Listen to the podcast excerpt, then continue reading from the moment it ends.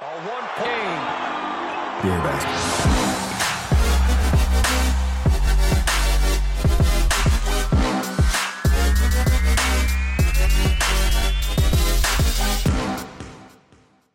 Bonjour à tous, vous êtes bien sur The Upset Media. Euh, on est avec vous en cette période de, Covid et de matchs annulés. Euh, pour euh, l'émission d'aujourd'hui, on va sortir un petit peu de, notre routine. et avec le copain Olivier, on va vous faire une petite émission de mi-saison. regarder un petit peu l'état du, championnat et, les standings et voir un petit peu se projeter sur cette fin de, fin de saison. Olivier, comment ça va? Salut Damien, salut à tous. Bah, ça va, ça va bien. Bonne année déjà de vive voix. C'est euh, ma première édition de cette année. Vous m'aviez fait une magnifique que j'étais euh, en train d'écouter tout à l'heure. Euh, je conseille évidemment à notre auditeur d'aller l'écouter. si tu nous écoute d'ailleurs, on ne sait jamais si nous écoutes encore. Salut. Salut. voilà, ouais, bah, c'est ce que tu disais, hein, un Covid assez virulent. c'est un euphémisme que ce soit en Europe, en NBA, dans nos foyers, dans nos boulots, un peu partout. Euh, l'occasion pour nous aussi de pouvoir euh, prendre un petit peu de retrait, sortir la tête du guidon, comme on a pu avoir sur ces dernières semaines. Euh, et en ça, je remercie d'ailleurs tous nos copains qui, bah, dont tu fais partie, Damien, mais qui ont pu continuer de faire vivre le projet. Donc voilà, coucou Romain, Corentin, Romuald, Mathieu voilà, ça fait vraiment plaisir de faire partie de ce groupe-là. Euh, donc voilà, j'arrête de digresser. Euh, on se retrouve effectivement aujourd'hui pour un power ranking, donc un classement des puissances, euh, puisqu'on a la francophonie ici. J'explique brièvement le concept, si tu veux, Damien. donc l'idée, c'est de prendre le classement à ce jour, de faire un brainstorming des forces en présence des perspectives d'évolution et, d'imaginer un classement à l'issue de la saison régulière euh, de ces équipes-là en fonction bah, évidemment de différents paramètres euh, qu'on abordera. Pour que ce soit plus lisible pour vous, euh, pour vous néophytes, pour vous connaisseurs, on a décidé de, de s'arrêter sur des choses, à savoir quelques points statistiques choisis, peut-être qu'on n'entrera pas dans un détail absolu, exhaustif, on choisira un joueur qui nous a marqué de manière positive, un joueur qui nous a marqué de manière négative, et on soulèvera très rapidement en quelques minutes une question sur, euh, chaque équipe. On va le faire de manière euh, dégressive, c'est-à-dire qu'on partira du fond du classement pour aller vers l'équipe qu'on imaginera être première, et on s'arrêtera là-dessus, puisque ce sera quand même un, contenu suffisant. On espère évidemment que vous réagissiez de manière véhémente ou sympathique, peu importe, l'idée c'est de partager. Et, euh, et voilà, évidemment, ce sera toujours extrêmement subjectif, ce sera toujours empreint de plein d'émotions, puisque bah, on est très amoureux de ce sport, très amoureux du partage, très passionné, et que forcément, on va sortir un peu de l'analyse parfois pour être dans le trash talk. Il va bien falloir, parce qu'on a essayé de se mettre d'accord sur un, power ranking global à Upset Media, et, euh, euh, on a, nos, nos, cœurs ont été parfois touchés euh, par des évolutions positives ou négatives. Euh, on, va le voir, on va le voir rapidement. Merci pour tout ça, Olivier. Euh, est-ce qu'on commence par un état des lieux euh, du championnat et du classement aujourd'hui? On l'a rappelé la, semaine, la semaine passée, mais donc on a le FC Barcelone, le Real Madrid, l'Olympiakos et le Zénith qui sont pour l'instant en, position de, Final Four. Et avec l'avantage du terrain. Euh, ensuite, cinquième, l'Unix Kazan, suivi par le Milan, par le CSK et par l'Anadolu, qui euh, complète le, tableau euh, playoff.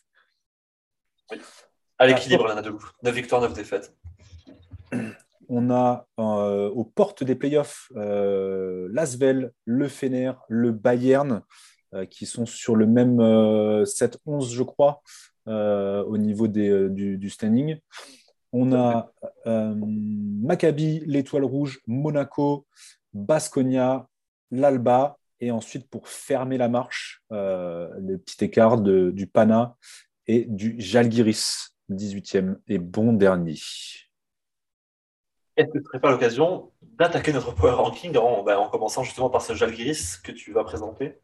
Donc, le Jalgiris, donc ils sont à trois victoires seulement cette année, 13 euh, défaites, pardon, 18e. comme on l'a dit, on commence. Euh, trouver une valeur sûre dans l'équipe a été compliqué. Euh, on a plutôt trouvé le moins pire Josh Nebo cette, saison qui va être le plus visible, en tout cas sur le terrain. Il est alors à 8 points de moyenne, un peu plus de 8, points et demi de moyenne. 6,4 rebonds, pas tout à fait une demi-passe, si je puis dire. Un demi-style, 1,2 turnover et il est à 12,7 d'éval. Euh, dans l'effectif, c'est celui qui, euh, qui va être euh, le plus régulier en quelque sorte. est-ce que tu est que, as une chose à rajouter sur notre ami Josh? Ouais, c'est un joueur de volume, hein, pivot américain qui venait du championnat d'Israël, un pivot rim runner. Si on le voit faire un autre gros volume statistique, c'est du fait de la blessure de Geoffrey Logan, puisqu'il chope toutes les minutes au poste de pivot. Euh, et du fait de la perte d'Emmanuel Moudiaï, puisque bah, du coup, les, les playmakers ne euh, sont pas des spécialistes du poste de meneur, à part Kalnietis, euh, mais qui est un joueur qui n'est plus au niveau d'un titulaire en Euroleague. De fait, bah, Josh Nebo, on l'utilise énormément, énormément. Alors tant mieux pour lui parce que ça lui fait une vitrine pour un ailleurs, que ce soit outre-Atlantique ou, en Europe. mais on voit effectivement que c'est pas très efficace. Euh, l'avantage, hein, c'est qu'on aura pu voir un petit jeune qui s'appelle Marek Blazevich, dont vous entendrez parler sur les années prochaines, un pur produit de la formation lituanienne, un pivot long, très technique, euh, comme on peut avoir avec le monténégrin Marco Simonovic. Voilà. Josh Nebo, je, c'est un joueur que j'apprécie pour son utilité. Euh, néanmoins, je ne suis pas sûr qu'il ait le niveau d'un titulaire en Euroleague. là, il est par la force des choses. C'est clair. Et d'ailleurs, on en profite pour faire un petit coucou à, notre ami Geoffrey Logan qui a repris euh, le terrain, le, chemin des, terrains, des parquets. Euh, on l'a vu enchaîner, euh, faire une petite séance d'entraînement. ça fait plaisir. On espère. ça va leur faire du bien. Ça va leur faire du bien. Ça pourrait aider. ça pourra de toute façon pas les enfoncer plus. On le voit au niveau des statistiques. Hein, c'est définitivement la pire équipe que ce soit l'offensive rating, defensive rating, net rating et rebond, pourcentage de rebond. Euh, sur, euh, en tout cas, offensivement, euh, c'est très très bas. Sur le nombre, le pourcentage à 2, à 3, sur le true shooting percentage, c'est très très bas. Il n'y a pas, a pas à, dire. Pour l'instant, ils sont à la place qu'ils méritent, entre guillemets. Au, défensivement, c'est pas très présent non plus. Au niveau des passes, des passes décisives, load, j'ai même plus la traduction. Euh, autorisé. Autorisé, merci. Euh, pareil, la, pression défensive n'est pas très très présente. Euh, c'est compliqué, c'est compliqué pour le Jaguars cette saison, à tel point que voilà, pareil pour trouver un joueur upset. on va faire un petit coucou à notre ami Romain. c'est Edgar Asulanovas, euh, Romain n'aime pas beaucoup. Il me semble que ça avait surpris. On l'avait eu un moment sur une journée euh, dans le 5 majeur, euh, mais ça n'a pas, pas été beaucoup plus loin. Parmi les autres, en termes de volume de minutes jouées et d'apport, il, est, il est parmi, les, poids morts de cette, équipe. Il est à, à 24 minutes de jeu, il est à 27% à 3 points, euh, à peine 40% à 2 points, 6,4 déval au, total. Euh, c'est trop faible. Euh, c'est trop faible. Après, c'est un, sentiment général au, au Jalgiris. Et pour Ulanova, c'est délicat parce que c'est un joueur, pour ceux qui ne le connaissent pas, c'est un poste 2, 3, 4, donc un allié moderne au profil défensif qui adore jouer poste bas, dos au panier, à la Kalinic un petit peu. Sauf que Yoris Dov euh, décide de l'utiliser comme un, spot-up shooter et un 3D, qu'il n'est pas. Euh, qu'il n'est pas, qu'il n'a jamais été et qu'il ne sera jamais. Euh, donc, c'est compliqué parce qu'en fait, là, on a un différentiel entre Ulanovas, qui est un nom référencé en Europe, un mec en équipe de Lituanie, qui a joué au Fenerbahce, ça fait des, une dizaine d'années qu'il est, sur le circuit européen, et forcément, si on l'utilise à l'envers, euh, ben, il fera des performances euh, minables. Et il sortira de son rôle et il sera pas bon. Donc on va pas se cacher derrière truc et dire que ben non, c'est la faute du coach. Euh, actuellement, Novas n'est pas bon. Il n'est pas bon parce qu'il est mal utilisé. Il est mal utilisé parce qu'il y a eu un changement de coach. Et tout part de là. C'est exactement ça. J'allais justement euh, profiter de la transition. Le lendemain de, cuite. Hein. C'est ça, le lendemain de cuite, tu as utilisé le terme en very bad trip. depuis le, licenciement pardon, de Schiller, on a eu le départ d'Emmanuel Moudier. Motier Unas n'a pas forcément mis le, club dans, dans, de bonnes dispositions. tout le travail de pré-saison avait été fait du coup par Schiller. Et là, on arrive comment avec Jovce qui, voilà, qui fait peut-être aussi ce qu'il peut dans l'état actuel des choses. Euh, mais qui joue malheureusement à l'envers pour, euh, pour, euh, pour le Jalgiris. Quoi. C'est un secret pour personne, hein, je suis fan du Jalgiris depuis 25 ans. moi, j'en veux beaucoup à l'ancien coach de Levallois. Et alors, pour une chose en particulier, il y a eu une défaite contre l'Alba. Et il a dit, je, je, fais une traduction, mais on ne pouvait rien faire contre ces équipes modernes. Ah oui. Alors, euh, mec, tu es coach du Jalgiris Kaunas, c'est une institution en Europe. Et c'est une institution qui a augmenté son budget. Euh, tu, tu peux penser ce que tu dis, à savoir, euh, on ne peut pas lutter contre des équipes modernes, mais tu parles de l'Alba Berlin. C'est une équipe respectable qui joue bien en basket, mais si tu n'ambitionnes pas de battre l'Alba Berlin, tu, peux, tu, ne peux espérer que faire une saison comme tu fais là, qui se calque sur la saison du Kimki de l'an dernier. Donc voilà, moi franchement, je, ne m'attends à rien de plus. Il n'y aura pas de changement de coach parce que finalement, euh, va essayer de se dire bon, vas-y, on ne bouge pas, euh, on va rester comme ça et il portera toute la responsabilité. Voilà, c'est une catastrophe, ça va rester une catastrophe, il n'y aura pas d'amélioration, euh, les recrutements ne vont pas dans ce sens-là. Zoran Dragic qui arrive, il repart. Enfin voilà, j'espère juste. Euh, ma seule espérance, c'est continuer à faire jouer les jeunes et que Geoffrey Lauvergne réussisse à, aider un petit peu cette équipe. C'est tout pour moi. On enchaîne donc avec le 17e de notre Power Ranking, le Pana. Euh, 4 victoires, 13 défaites. Euh, on a une équipe qui, euh, au niveau des statistiques, est euh, à peine mieux que, que le Jalgiris. Il y a une stat en défense où ils sont bien, c'est les blocs. merci Papa Janis et compagnie. au niveau offensif, pareil, c'est pas c'est pas bien brillant. On est une équipe qui est clairement à sa place, même si ça fait suer notre ami Romuald qui pourtant était fan du Pana et qui tend gentiment à, aller vers, ah. vers l'Olympiakos. On peut pas leur blâmer. Hein.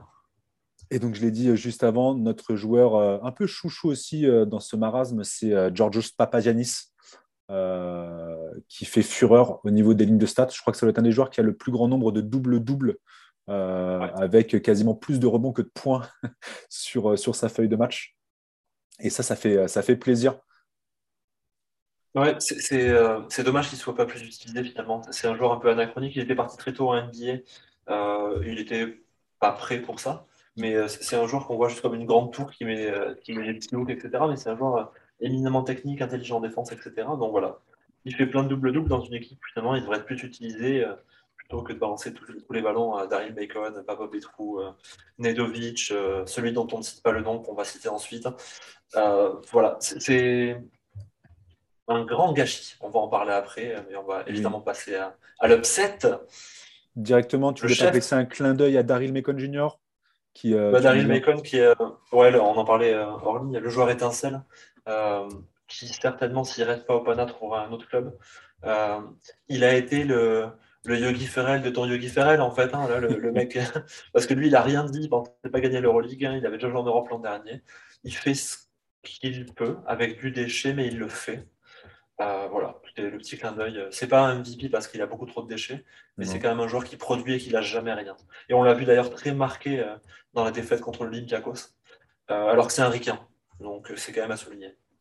On en parlera peut-être plus tard. Il pourrait peut-être avoir un profil un peu à la, à la Dorsey, de joueur un peu, un peu marquer beaucoup de points, être un peu l'étincelle plus plus sur un club plus fort Euroleague. Certainement. J'en doute pas. Et donc notre upset, tu le disais, euh, évidemment, on était obligé. le dieu, euh, le dieu de, de, nos, mauvais joueurs, entre guillemets, de nos upsets, euh, Perry. Euh, on en a fait une équipe à son nom. il a son totem, il a son totem, presque un totem d'immunité, si je puis dire. Kendrick Perry, qui est, voilà, on en parle tout le temps, toutes les semaines. je vous invite justement à aller nous écouter, rien que pour ça, pour rigoler sur, sur notre ami Kendrick. Et puis moi, je vous invite aussi à écouter la, la preview des clubs grecs parce que c'est pas comme si on l'avait pas annoncé. on, avait dit ah ils ont recruté Daryl Macon et Kedrick Perry, il y en a forcément un qui va se trouver, ce serait pas étonnant que ce soit Kedrick Perry. Point. Voilà. dia et donc voilà les perspectives pour, euh, pour l'Olympiakos avec euh, Kendrick entre autres. On a dit voilà, Guy Ferrell a fait euh, coucou, au revoir. Il n'y a pas, a pas grand-chose aujourd'hui pour eux. Ils ont eu la bonne idée de taper l'Olympiakos en championnat domestique et pas en Euroleague. voilà, l'Olympiakos c'est là et on le verra. c'est pas forcément très bon, très bien vu du point de vue du public. Euh, ils sont face à, des fans virulents. Euh, on, se retrouve dans une configuration qui est identique à celle du Jalgiris, à savoir une salle chaude, un club historique. Euh, et il n'y a rien qui marche finalement, mais il n'y a rien qui marche. Là, pour le coup, le Panathinaikos, c'est vraiment un problème de, casting parce qu'il y a une vraie profondeur d'effectifs, mais ça ne marche pas bien. alors, on peut imputer la faute à Priftis pourquoi pas. On peut aussi imputer la faute aux dirigeants qui ont refusé à un moment de dire bon ben on déconstruit totalement et on reconstruit après le départ des Calates, etc. Donc là, euh, ces derniers jours, on, a pu euh, remarquer l'arrivée de Stefanovic, euh, meneur serbe expérimenté, gestionnaire, joueur de pick and roll. Donc c'est un nouvel arrière qui arrive dans cette équipe. À n'en pas douter, il y aura des minutes et ils se sont rendus compte qu'il fallait mettre à profit les bonnes formes de Daryl Macon quand il joue poste 2 ou de Nemanja Ledovic, de Papa Yanis sur ce rôle d'intérieur et de Papa Petro en spot-up shooter. C'est plutôt un bon choix s'il est bien utilisé. Euh, enfin, un bon choix. Néanmoins, je ne pense pas les voir euh, performer un peu plus. Ils avaient fait un mieux avec Odette Katash à la fin de la saison dernière. Mais si c'est pour rechanger de coach encore une fois, bon, je, voilà, je ne sais pas ce qu'on fait.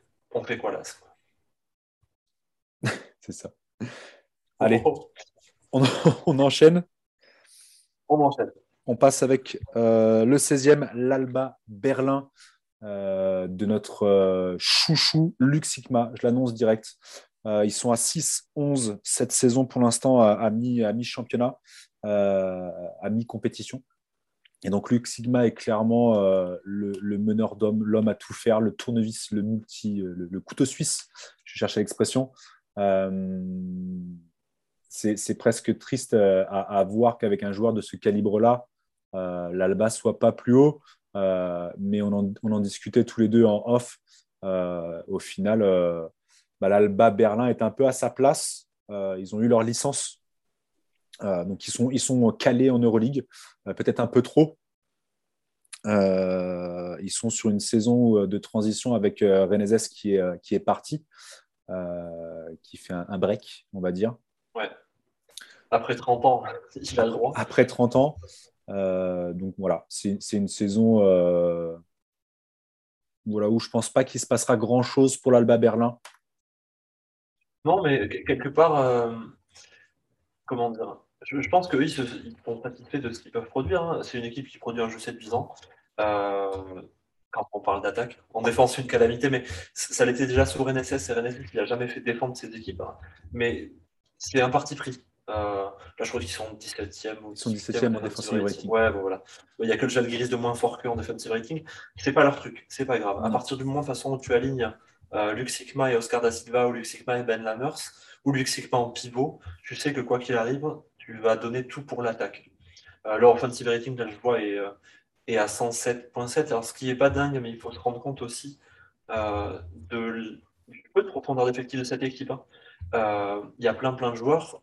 Spontanément, on ne se serait pas dit c'est des mecs du calibre Euroleague. Et pourtant, ils sont là. L'équipe joue bien, c'est plaisant. Ils, traînent souvent, ils tiennent souvent trois quarts Et ils s'effondrent dans le quatrième parce que ben, voilà, il n'y a pas la profondeur. Euh, mais Israël Gonzalez est vraiment sur la continuité de Renesses. Il fait rien de nouveau.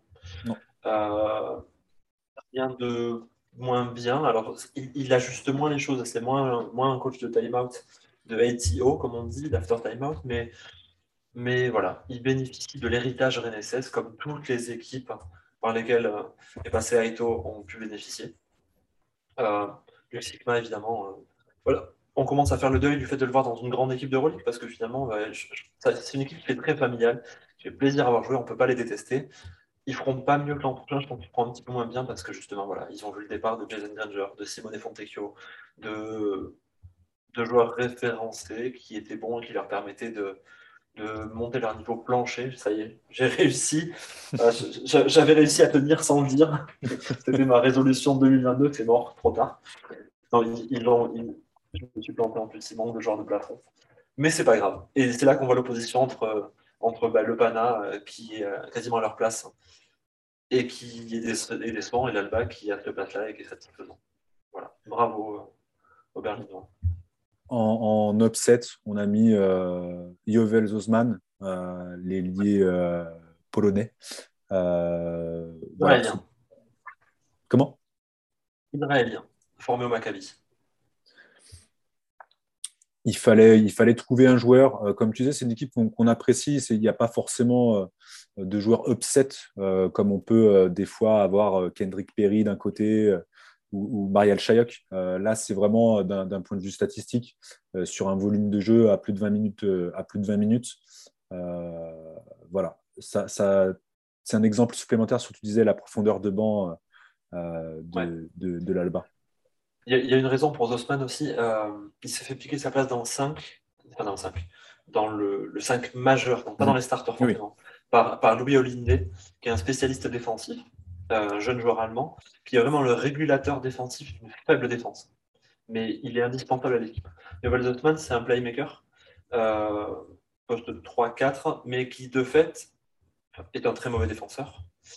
Et du coup, il, euh, il est le chef de la second unit de l'Alba.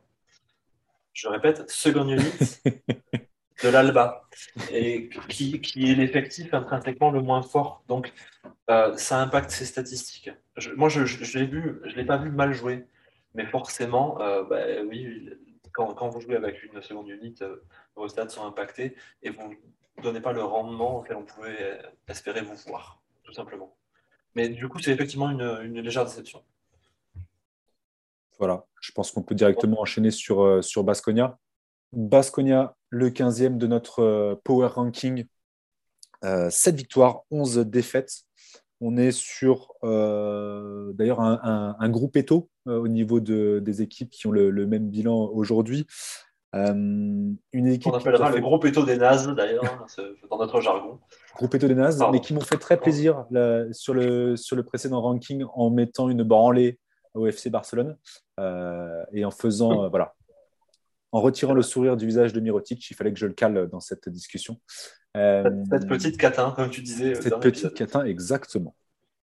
Que j'ai mis en mots-clés d'ailleurs dans la description de la vidéo. Si vous cherchez euh, la vidéo de Mirotic, je pense que sur, Google, sur YouTube, vous pouvez, marquer, vous pouvez marquer catin et ça vous emmène directement chez nous. Euh, on est euh, dans l'homme l'homme de cœur peut-être de cette équipe, Simone Fontecchio. Coucou Romain.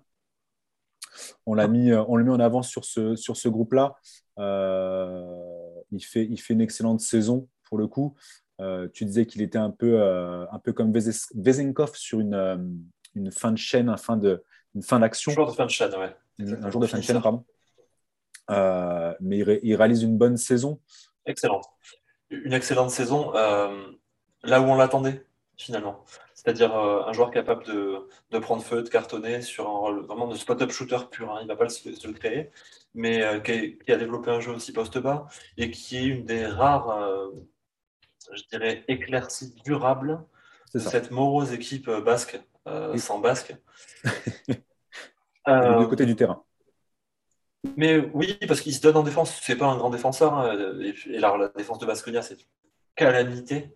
Euh, c'est une calamité à l'extérieur. Hein, c'est une calamité globale, hein, puisqu'ils mhm. sont je crois, quasiment 114 de defensive rating mais c'est une calamité à l'intérieur.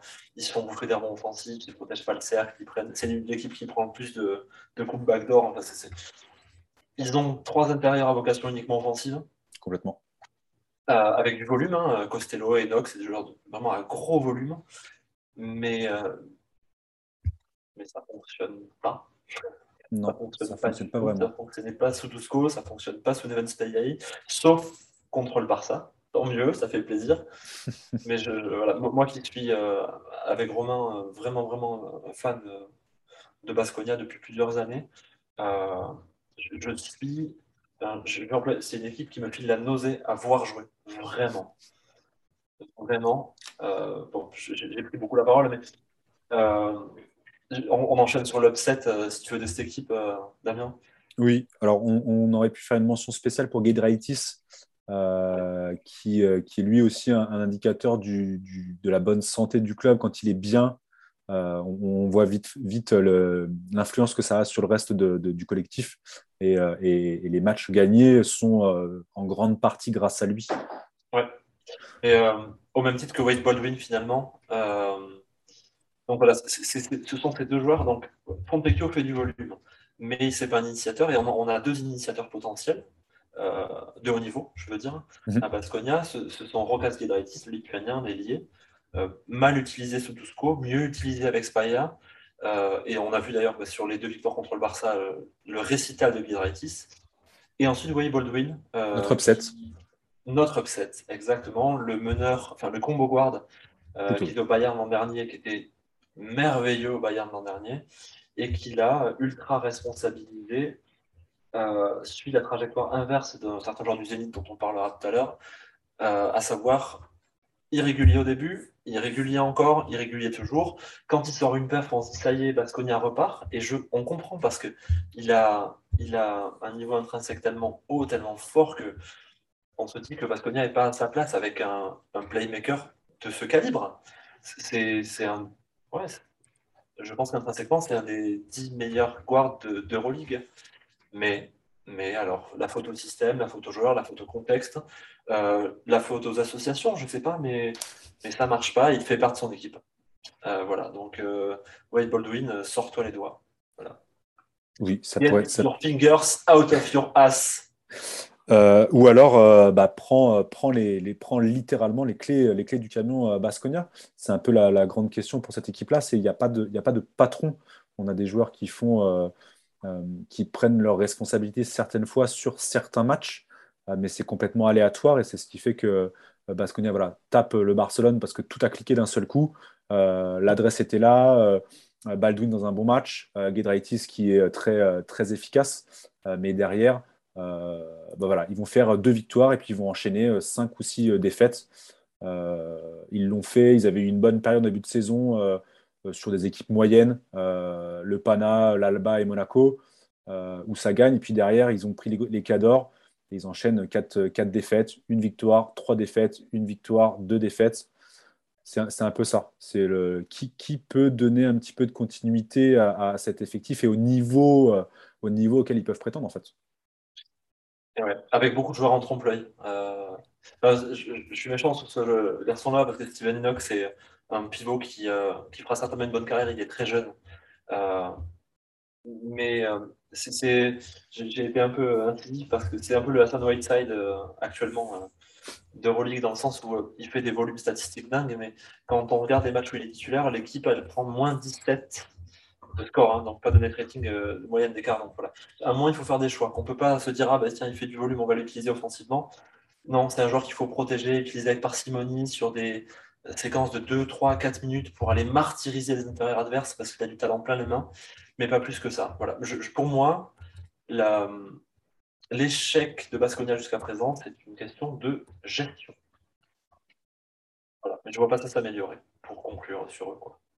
Et en parlant de gestion, on peut passer, euh, ça fait une petite transition sur, belle, notre club suivant, 14e euh, euh, dans notre classement, l'AS Monaco. Je suis parti donc sur l'idée que Mike James, Mike James était l'homme, l'homme plus, on va dire, de cette équipe-là, malgré voilà, des performances qui vont et viennent, comme son caractère ou comme les coachs qui peuvent être avec euh, le côtoyer. Euh, c'est aussi euh, l'upset de, l'équipe de Monaco, d'après moi, et aussi la clé d'une éventuelle réussite d'un run de, deuxième partie de saison pour l'AS Monaco, qui au final, alors au niveau des statistiques, il y, a plein de choses positives. sont qu'à deux matchs de, du carré playoff, euh, mais voilà, James est euh, l'alpha et l'oméga, tu le disais euh, en off, l'alpha et l'oméga de cette équipe-là. mais Monaco aujourd'hui, de par le caractère et, les histoires autour de, Mike James, des performances, à des performances en Dancy, le changement de coach, voilà. Il y a beaucoup de choses sur Monaco qu'on a déjà dites. Mike James a le, a le talent d'un Kyrie Irving version Europe, mais il a aussi le psychisme d'un Kyrie Irving version Europe et, ça génère ce que ça peut générer. Euh, sauf qu'à Monaco, il n'y a pas Kevin Durant et James Harden pour compenser. De fait, euh, c'est une équipe totalement imprévisible. Le jeu produit depuis l'arrivée d'Obradovic, alors c'est pas la faute d'Obradovic, mais je trouve ça peu digeste, hein, pour pas dire horrible. Euh, oui, les volumes statistiques de sa star sont dingues. Pour autant, on est très nombreux à ne plus regarder les matchs de Monaco. Ouais, et ça fait pas gagner en plus. Non, c'est exactement ça. C'est euh, presque devenu, alors pas une purge parce que parce qu'on est toujours euh, fan de nos clubs français euh, malgré tout, mais quand on voit le, programme de la semaine, on se dit pas forcément mettre Monaco sur le haut de l'affiche. Non, c'est devenu caricatural.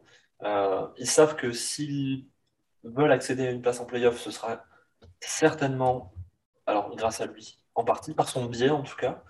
Euh, mais il peut aussi les enfoncer, il peut aussi demander un autre changement de coach. Enfin, voilà, c'est très péjoratif le discours qu'on a au sujet de Mike James, parce que c'est un garçon qu'on ne connaît pas personnellement, mais vu de l'extérieur, euh, tout le psychodrame qu'il y a autour, c'est pas ce qu'on aime. On aime le storytelling en Europe, il n'y a pas de souci, mais le storytelling vraiment dans le sens histoire, historique. Euh, là, c'est vraiment du psychodrame et moi, ça me gonfle. Non. Ça gonfle un peu tout le monde, je pense. Ouais, on se le disait, c'est euh, avec le contexte actuel euh, en NBA et, les contrats qui, qui, vont, viennent, un joueur joue deux jours avec Orlando, puis le lendemain, il joue à, Milwaukee. Euh, il a besoin de se montrer, c'est exactement ce qu'il fait en fait. C'est simplement du showtime. ça ne sert pas forcément l'équipe, pas tout le temps. et, c'est peut-être, peut-être une façon pour lui de se montrer et, et de choper. je ne sais même pas si dans son contrat, il a un buyout ou un, une solution de, sortie. Euh, voilà. En tout cas, pour Monaco, euh, c'est lui qui a un peu les clés de ce qui pourrait se passer en bien comme en mal pour la suite de la saison. Tout à fait d'accord. Allez, on enchaîne. On est sur notre 13e. Euh, l'étoile rouge de Belgrade, 7 victoires, 11 défaites, comme Monaco et Basconia juste avant on arrive sur des choses un peu plus agréables euh, en termes de joueurs chouchou. Euh, Nicolas Kalinic. Il nous avait surpris. Hein. Euh, on, pensait qu'il allait signer au Real Madrid, au CSK, partout. Il a décidé de retourner dans son club. c'est un mec qui vraiment a un cœur énorme. et en plus, là, il s'affiche vraiment comme un, pas en Europe, mais un franchise player.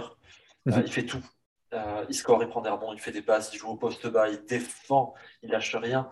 Euh, c'est un petit peu ce que Kawhi faisait euh, au Raptors finalement. Euh, il touche absolument à tout.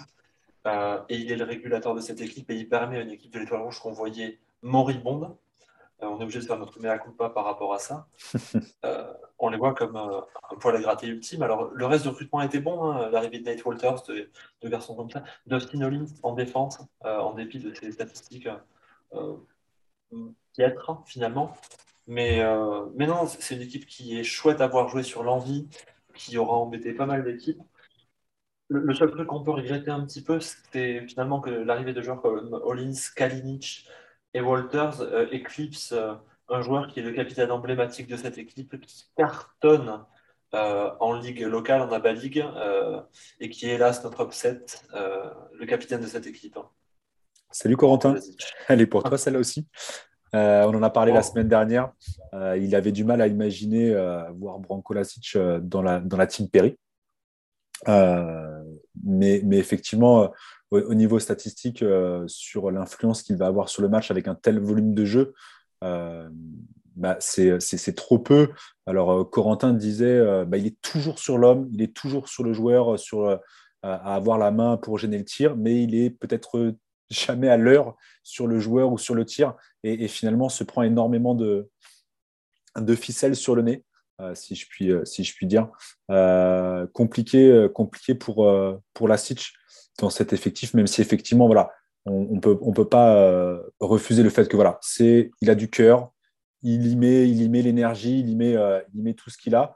mais c'est un peu l'upset pour nous sur, sur cet effectif, effectif de l'étoile rouge de Pégrade. la question maintenant, on le disait, c'est, tu l'as dit précédemment, c'est est-ce que ça peut être plus pour l'étoile rouge que simplement ce club de, de ventre mou du championnat et, qui va juste gêner occasionnellement les, les, les cadors? J'aurais tendance à penser qu'ils ont déjà dépassé les attentes. Euh, en fait, je me permets de rebondir sur la Latif parce que ça va me permettre une transition, mais euh, Branko Latif, c'est un joueur qui a une carrière, une vraie carrière en Euroleague, très longue, et finalement, euh, il est dans l'équipe comme euh, Dejan Davidovac et Odin Kusinic depuis quelques années, mais lui, il n'a pas vraiment régressé en niveau, mais le niveau de l'Euroleague a tellement augmenté qu'il y a un vrai différentiel même entre ce genre de joueurs et des joueurs comme Nikola Kalinic, qui vraiment c'est du très très solide, euh, c'est un des meilleurs alliés de la compétition. Mhm. Donc on voit, vu au même poste, on voit d'autant plus le différentiel. Euh, ça fait 10 ans qu'il est là. Hein. Mais oui, mais oui. Et puis ça fait 6 ans qu'il est capitaine. Euh, enfin, c'est assez impressionnant, c'est suffisamment rare pour le noter. Est-ce qu'ils iront plus haut? Il faudrait que d'autres équipes contre-performent pour aller plus haut, parce que ils iront plus haut que si Nicolas Kalinch arrive à aller plus haut. Et franchement, il, a, il est déjà à un tel niveau qu'il me paraît difficile que ça clique davantage. Voilà. Donc, je pense qu'ils seront dans ce range-là. Euh, et je pense qu'ils s'en satisferont vraiment. Ils attendent patiemment que le partisan revienne en Euroleague pour qu'on puisse voir obtenir des duels fratricides. Ça va être extrêmement intéressant. En attendant, ils performent aussi en ABA League. Euh, c'est une saison très satisfaisante pour l'Étoile Rouge de Belgrade. C'est clair. À nos équipes suivantes. On enchaîne euh, avec une équipe qui du coup est devenue beaucoup moins agréable euh, ces derniers temps, le Maccabi, 12e du classement, qui est toujours dans ce ventre mou à 7 victoires et 11 défaites. On en a beaucoup parlé avec, c'est avec Romu aussi et, et, Corentin, mais là aujourd'hui, au Maccabi, c'est un sacré merdier. on, a, on a une équipe qui est dans le dur. on a on a malgré tout trouvé un, chouchou, euh, en tout cas depuis son retour de blessure, euh, Tezizic, notre petit euh, chouchou euh, sur, sur le Maccabi dans ces temps difficiles. on aurait pu mettre Will Buckin, gros stats, ça, fait plaisir, c'est très NBA-esque dans le, dans, dans le, scénario des matchs que peut faire Scotty. mais Antezic, depuis son retour, c'est un vrai massacre offensivement, défensivement. Euh, ça fait plaisir à voir. Ouais, d'autant que euh, on l'attendait pas là. la, saison dernière, si n'avait pas été euh, sensationnel. le recrutement de Jalen Reynolds allait dans l'idée de pouvoir justement utiliser l'ancien pivot du Bayern Munich. On va en parler encore un, petit peu ensuite. avec une équipe justement à l'identité très américaine. Force est de constater que Zimich s'est imposé pour différentes raisons. qu'il est effectivement dominant comme il l'était avant son départ en NBA, puisqu'il avait été drafté par les Celtics pour ensuite partir aux Cavs, si je ne m'abuse. Euh, voilà, en Europe, il a mis un an à s'ajuster, il y a eu quelques blessures, il n'était pas, pas en forme, mais là, vraiment, à l'image d'un papa Yanis, euh, machine à, double-double, euh, joueur propre, intelligent, et bien, bien pour se faire au poulos. et un peu antagoniste du reste de l'effectif, très américain, avec Will Buckley, Derek Williams, euh, James Nunnally, même si c'est un joueur académique. Reynolds. Euh, euh, oui, Reynolds, Keenan Evans, Cameron Taylor, enfin voilà, équipe très américaine, comme souvent les équipes du Maccabi. mais voilà, un de ces Américains, Jalen Reynolds, recruté, je pense, avec des grosses, nous déçoit beaucoup. C'est l'upset de la team du Maccabi. Alors après, voilà, il est dans, on, l'a dit, dans toutes les histoires. il fait partie avec Derek Williams, euh, et James Nunali des derniers arrivants euh, sur, sur le Maccabi. A priori, euh, au niveau du, vestiaire, ce n'est pas forcément la grosse entente. Il y a, a le petit noyau des Américains de, ces, de ces, derniers arrivants d'un côté. on, l'a vu très bien en début de saison.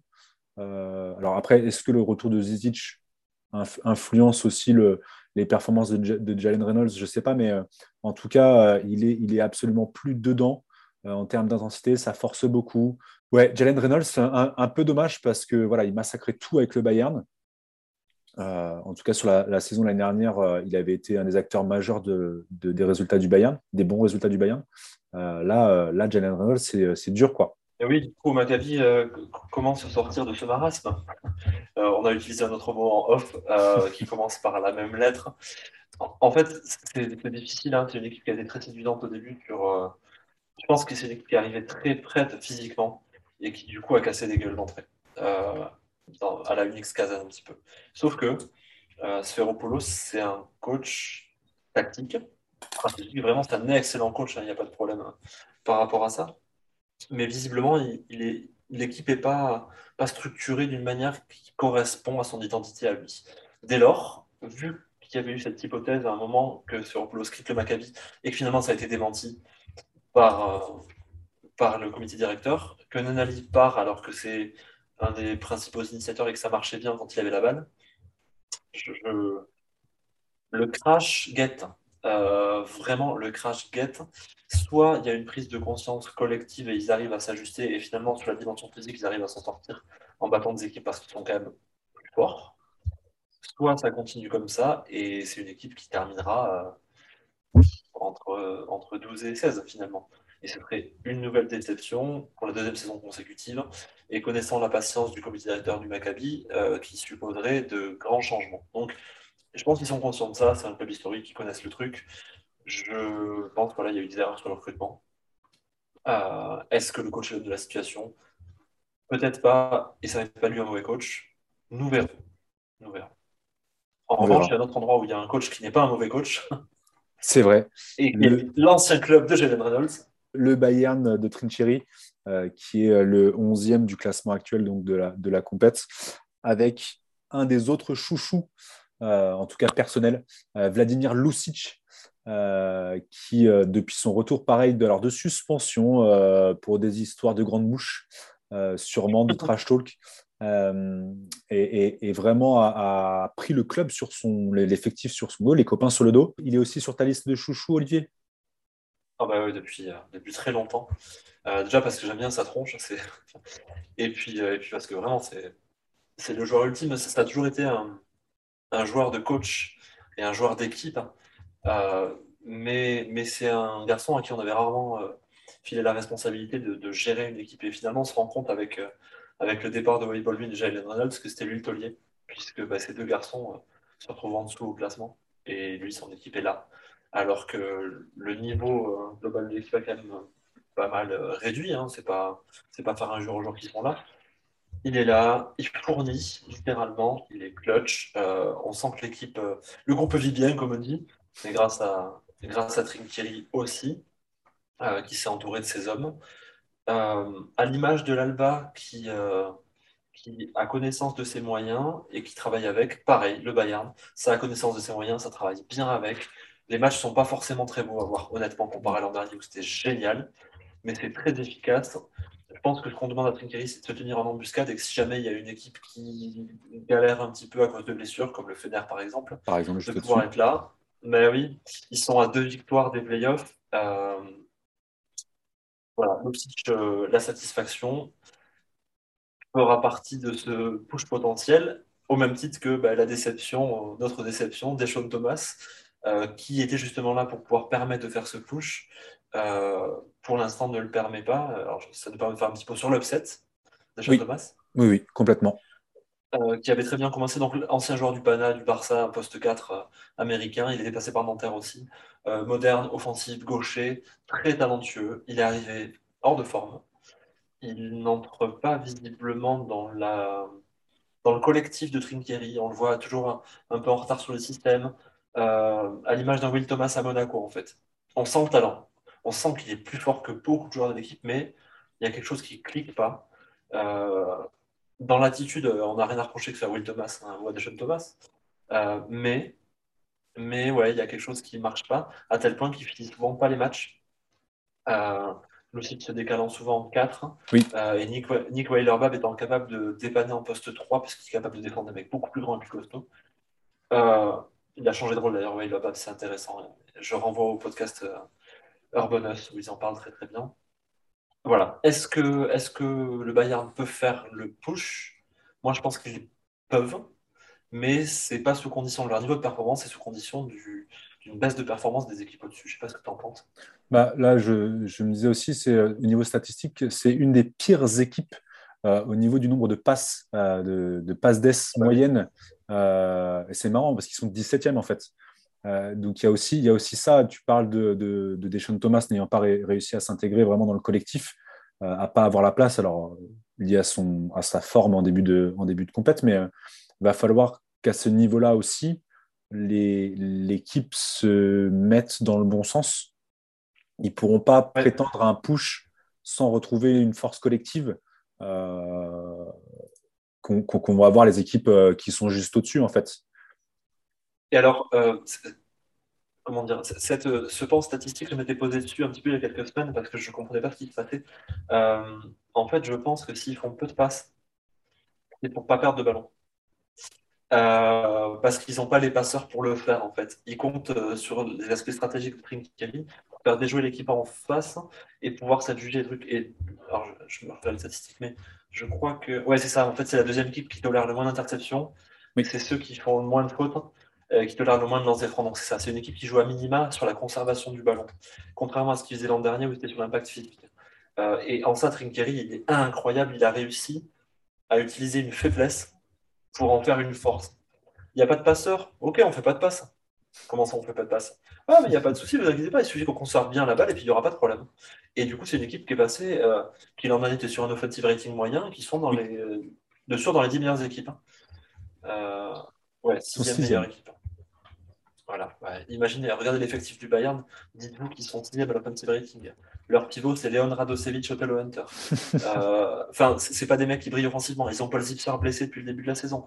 Euh, le est revenu au bout de 6 ou 7 matchs. c'est ça.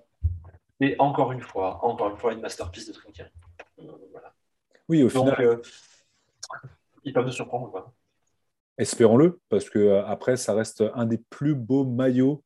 le blanc avec alors désolé, c'est une prise de parti, mais avec euh, un peu japonisant, une espèce de décor de montagne. Euh, euh, il, est, il est magnifique. Il est magnifique. Même problème que l'Unix Kazan, il est introuvable. La manière dont est structuré le, Bayern Munich, que ce soit sur l'aspect merchandising, coaching, structuration de l'équipe, formation, enfin, c'est des Allemands, quoi. Alors après, je ne suis pas sûr de souhaiter non plus qu'ils profitent d'un coup de mou des clubs euh, juste au-dessus. Euh, eh parce que là, on arrive sur un gros morceau. Euh, le Fenerbahçe, qui est aujourd'hui dixième, cette victoire, dix défaites, aux portes des playoffs, et qui, bah, là, va déjà devait faire face à un énorme problème avec l'allumage qui avait été compliqué, avec la, prise, la prise en main de Djordjevic d'un groupe nouveau pour lui. et là, ils ont perdu successivement De Colo et Vezeli, qui étaient alors, Nando, le chouchou de base, euh, de base, de base de tout en haut des chouchous, presque. Euh, Vezeli qui avait une bonne place aussi parce qu'il avait un niveau quasi MVP sur cette, ce mois de décembre, fin novembre-décembre, il a été très très fort. ouais, le, le Fener est dans le dur.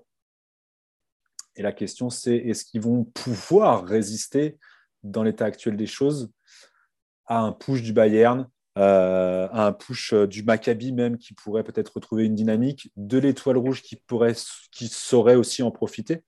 Euh, ça, va être, ça va être compliqué, non? Ah, C'est une équipe qui a tellement la poisse. Il y a, ils ont un coach qui les fait quand même bosser correctement l'an dernier. L'an dernier, ils ont des blessures. La blessure de Vezeli juste avant les, juste avant le, les playoffs et le mariage de Meli Moutoglu qui invite toute l'équipe. Il y a 7-4 Covid juste avant les playoffs. Du coup, ils se votent. Ils arrivent.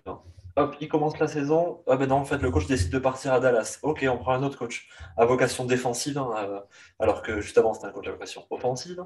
Le mec galère en début de saison et finit par les redresser, à trouver une articulation offensive improbable avec l'association de Booker et Vezeli. Ça commence à enchaîner les matchs, 5 victoires en 6 matchs.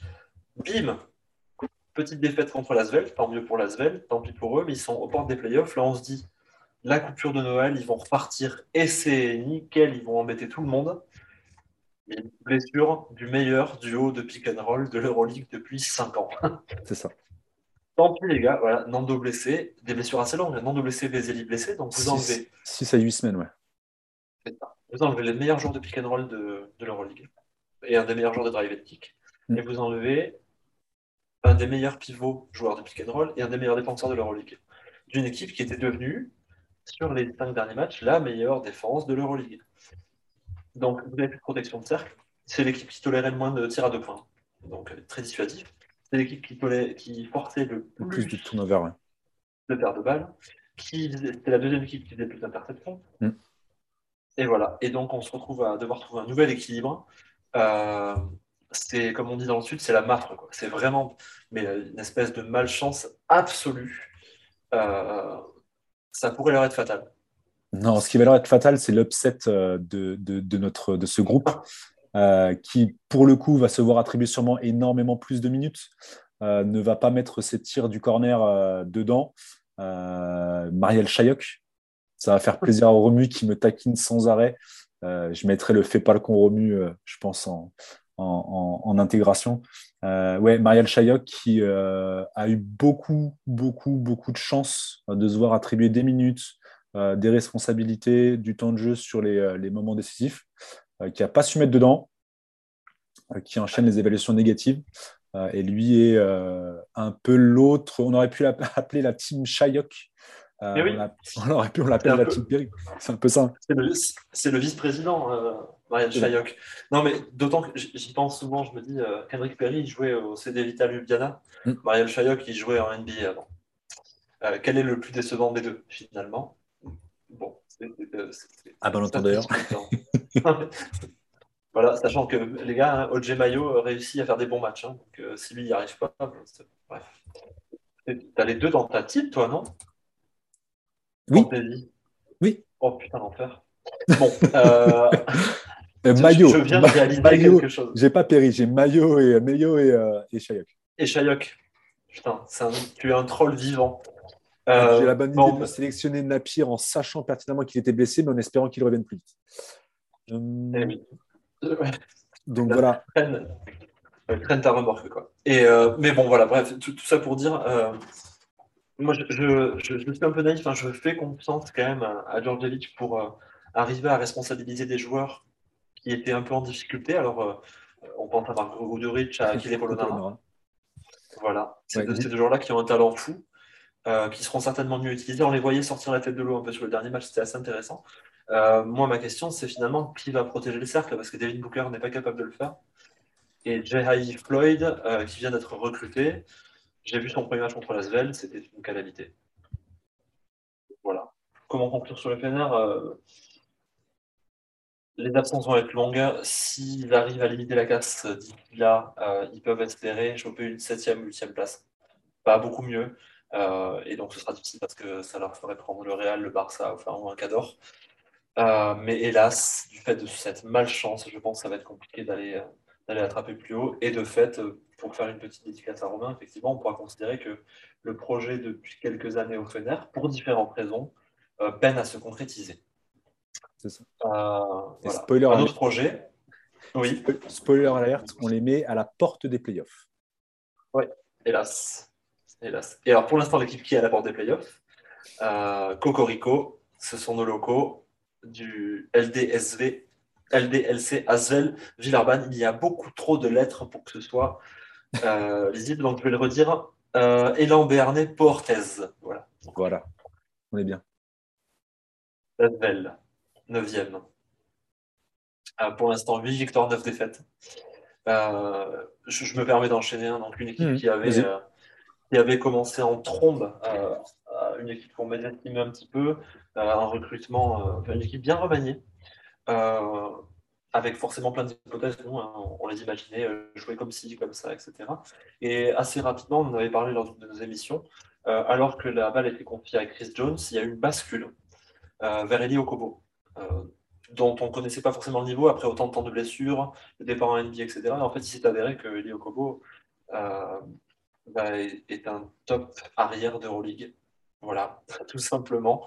Euh, la conséquence, c'est que le jeu de l'équipe de TJ Parker s'est articulé euh, autour de lui, euh, en, en en faisant une équipe vraiment héliocentrique, hein, donc euh, articulée autour d'un joueur qui, euh, qui monopolise l'ensemble des responsabilités de création offensive. C'est pour la définition de l'héliocentrisme. et donc une équipe qui, bah, sur le plan statistique, est un peu moyenne partout sur le reste, sur les offensive ratings, etc. Donc sur le net rating, sur, sur les passes, puisqu'ils génèrent beaucoup, beaucoup d'ISO. Alors oui, quand on les voit jouer, il y a énormément de passes pour générer le mismatch et l'ISO, mais effectivement, c'est une équipe qui joue euh, énormément d'ISO. Et on a avec Eli Okobo le joueur avec l'usage, donc le pourcentage d'utilisation sur la participation offensive le plus haut, avec 31%. Euh, imaginez qu'à peu près dans un tiers des situations, Okobo est impliqué dans la création offensive. Voilà. Pas quand il est sur le terrain, 31% des cas. Donc Eli Okobo qui est forcément notre MVP, euh, c'est un joueur qui a 60% de shooting. Hein. Il prend quasiment 14 tirs par match. Euh, il est à 16 points de moyenne. Euh, beaucoup de turnover, forcément, mais du déchet qui est logique. Euh, je me suis penché sur ton choix de tir. Alors, à 3 points, il cartonne. il en prend beaucoup en pull-up et ça marche très bien. Proche du cercle, il est très très fort, mais ça a été aussi un parti pris des défenses de finalement. Bah écoutez, comme je compare pas Michael Jordan et Elio Kobo, mais comme Michael Jordan à l'époque, on préfère le laisser marquer parce qu'il y a peu d'autres solutions offensives. Donc, une fois qu'il est près du cercle, on le laisse, on fait pas de faute. Ça fait deux points, c'est pas grave, ça en fait pas trois. Et par contre, mi-distance, c'est très très compliqué pour lui avec des pourcentages faméliques. Et pourtant, il en prend, euh, il prend pas mal de tirs mi-distance. Donc, il s'agira, dans une équipe héliocentrique, de réfléchir à comment on utilise le joueur que l'on utilise le plus. Est-ce qu'il ne faut pas réfléchir à une nouvelle répartition des tirs, euh, à l'utiliser sur un registre différent? Nous verrons. Quoi qu'il en soit, il est quand même la satisfaction de Lasvel mais il est aussi le questionnement avec Chris Jones incroyable, lui aussi dans sa nouvelle utilisation. Il est passé de initiateur principal à initiateur secondaire, euh, ce qui a dégagé de pas mal de responsabilités, et ce duo fonctionne bien.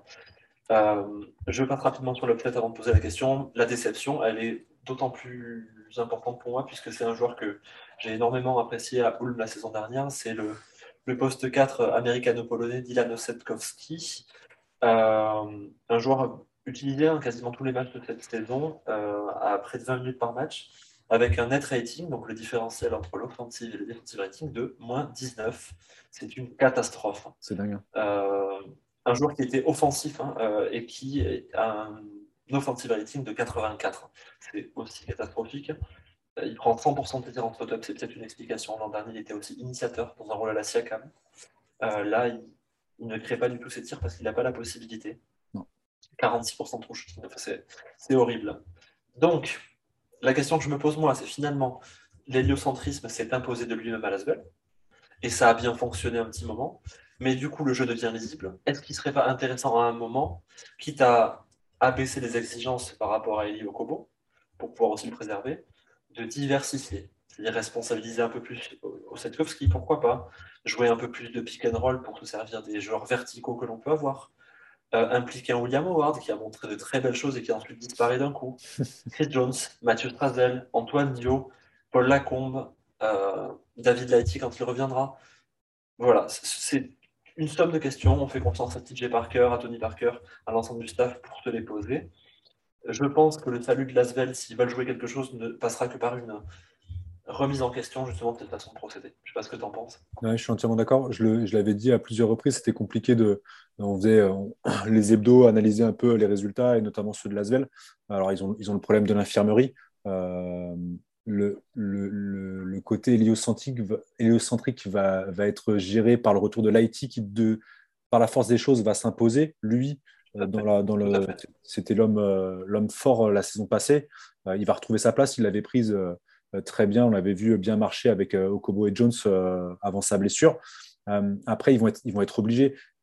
Les défenses se sont adaptées aussi à, Okobo et Jones parce qu'il n'y a plus qu'eux qui sont menaçants. C'est dommage parce que le, groupe est hyper intéressant. Alors voilà, l'infirmerie n'aide pas, c'est sûr, mais euh, Antetokounmpo pourrait apporter un peu à, un peu à la Don avec un, côté athlétique hyper, hyper fort. Il, faut, il faudra changer les choses ça ne peut pas fonctionner. Euh, euh, si, si, les joueurs ne sont pas d'autres menaces, ça ne libérera pas non plus Okobo et Jones sur des tirs peut-être plus faciles. Euh, enfin, ouais, il, faut, il faut diversifier, il faut qu'il y ait plus de spacing pour Okobo, pour Jones. Maintenant, là, ils sont tellement prévisibles, Lasvel, ces derniers temps, qu'il n'y a, pas, a pas beaucoup de choses à faire pour eux, quoi, en fait. Il n'y a pas beaucoup plus à faire pour eux. Finalement, ça nous permet une transition, mais toutes les équipes ne peuvent pas se permettre d'exister via l'ISO. Euh, le talent de Kobo est conséquent, c'est un joueur qui est, je pense, du niveau du top 4 de l'Euroleague. Mais le, le, supporting cast, sans leur, sans faire offense, hein, euh, l'Asvel n'a pas le budget du Real Madrid. Euh, n'est pas suffisant pour pouvoir se reposer là-dessus parce que les alternatives sont moins importantes si elles ne sont pas schématisées, planifiées et inscrites dans un playbook. En, fait. en revanche, une autre équipe qui peut exister via de l'ISO, euh, c'est le huitième de notre classement actuel, donc pas de notre power ranking, l'Anadolu FS Istanbul, les champions en titre. 9 euh, victoires, 9 défaites, donc à l'équilibre, une équipe qui évidemment avait mal commencé. Et évidemment, comme on réagit tout à chaud, on se disait ça y est, c'est la fin d'un cycle. Ataman au bûcher, tout le monde au bûcher, Misic au bûcher, Larkin au bûcher, etc. on a bûchérisé tout le monde. Euh, et puis, à force d'arriver à court de bois, bah, eux, entre-temps, ils étaient déjà remontés en nous montrant des performances incroyables à l'image de notre MVP, Shane Larkin, euh, qui nous fait une saison voilà, une saison à 130 d'offensive rating avec un true shooting de 66%. Autant vous dire, c'est cheaté. Euh, ceux qui ont connu euh, l'action replay dans les années 90 pour truquer leur Super Nest connaissent, voilà, c'est un petit peu ça. Un joueur qui apporte 14 points, 5 passes, euh, qui a 12,4 de net rating, donc le différentiel entre l'offensive et le défensif, je le reprécise. C'est vraiment conséquent sur une équipe qui a des rotations assez courtes, hein, finalement, ils utilisent 8 joueurs. Euh, Larkin, qui a été la figure de proue de la remontée de la Nadolu, euh, comme son compère Vassili Misic l'avait été la saison dernière. Et Vassili Misic, lui, qui suit une dynamique inverse actuellement, euh, avec lui un, un net rating par contre négatif. Il est à 3 paires de balles et demi. voilà, c'est assez compliqué pour lui. ça s'explique pour plein de choses. Hein. Son statut de MVP fait qu'il est plus surveillé. Euh, au même titre que toute l'équipe. Hein. L'échec de la NBA un petit peu aussi L'échec entre, guillemets Et alors, j'ai réfléchi, je regardais là tout à l'heure pendant qu'on en discutait. Euh, c'est lui apparemment qui aurait souhaité rester en Europe. Euh, et il aurait signé un contrat énorme pour pouvoir en faire profiter de l'Anadolu si la saison prochaine il va à la NBA. Mais quoi qu'il en soit, c'est vrai qu'il y a eu, il y a eu l'échec de la Serbie par contre, hein, qui n'est pas allé au JO. Ça avait été compliqué. voilà, c'est étonnant parce que cette équipe-là, L'association Larkin-Misic, c'est vraiment le sel, avec le coach Ataman, de la réussite du champion en titre. Je pense que personne ne doute de la capacité de Misic à redresser et à être performant. Et en fait, je, prendrais même le contre-pied, je dirais que bah, cette équipe, euh, troisième à l'offensive rating, euh, première à la provocation de faute, ils sont troisième sur le paire de balles, deuxième au true shooting. c'est très très costaud. Euh, ils arrivent à se positionner en tant qu'outsider en étant huitième et avec un message pas bon. Qu'est-ce que ça va être quand tu vas être juste moyen? Quand le supporting cast, les Moerman, les Bobo, etc. vont hausser leur niveau de jeu. Quand un garçon comme Petrousev va apporter les minutes qu'il faut. Quand ils vont faire rentrer Dunston comme titulaire dans la rotation. Euh, quand Simon sera vraiment à son niveau. Euh, et quand Chrono Simon sera à son niveau de régulateur. Euh, bon, voilà. Vous verrez sur notre power ranking, on les voit forcément beaucoup plus haut encore une fois, exactement comme l'an dernier, on tire le leçon de l'an dernier, c'est un bilan qui est à l'équilibre, mais qui est euh, euh, enthousiasmant si on est supporter de l'Anadolu. Et on salue d'ailleurs le compte anadelou.fr. Je me permets d'enchaîner sur un autre taulier qui était présent en Final Four l'an dernier, le CSK à Moscou. 10 euh, victoires, 7 défaites. alors, avec un bilan, un bilan un peu différent, puisque dans le CSK, grosse équipe offensif avec Milutinov, etc. Une équipe qui a été remaniée euh, pas mal avec le départ euh, psychodramatique de Mike James en cours de saison dernière, remplacé, remplacé par le, encore lui. le, Danois Ife Lundberg, ah encore lui. L'arrivée de Schwed euh, cet été. on, en parlait en off avant de vous parler du MVP et de l'upset. on se demandait si finalement, entre ce qui est produit sur le terrain et peut-être l'effectif sur la profondeur, on n'avait pas la moins bonne j'avais dit plus mauvaise, mais la, la moins bonne équipe du CSK depuis euh, une petite dizaine d'années, dans le sens où euh, euh, les possibilités de rotation, de remplacement des joueurs sont pas énormes. ce qui est produit, c'est pas top. Ils sont pas clutch, ils perdent des matchs qu'ils ne devraient pas perdre. Ils prennent des roustes qu'ils ne devaient pas prendre. Ils ont perdu à la maison contre l'Unix. c'est assez compliqué. Les joueurs qui devraient prendre leurs responsabilités, on a du mal à les identifier, puisque celui qui nous paraît le plus fort, à savoir Will Clyburn, est utilisé dans un rôle secondaire. Et de fait, il est avec la seconde unit. Alors, entre toutes les blessures, il a un net rating négatif. Et donc, on se retrouve avec un MVP qu'on a dû chercher et qui, pour moi, en tout cas, était Jonas Voigtmann. Voilà. L'intérieur euh, stretch allemand. Euh, c'est vraiment stretch allemand, je pense de suite à Véronique et Davina et à ses cours d'aérobic des années 80. Mais voilà, Voigtmann qui est à 124 d'offensive rating, euh, qui fait sa meilleure saison statistique, qui est toujours propre, euh, qui prend du rebond, qui est lui complémentaire et de Toko Shengelia et de Milutinov, qui eux ne sont hélas pas complémentaires l'un et l'autre. Hein. Shengelia a été énorme quand Milutinov n'était pas là et depuis qu'il est revenu, c'est un peu compliqué de les associer.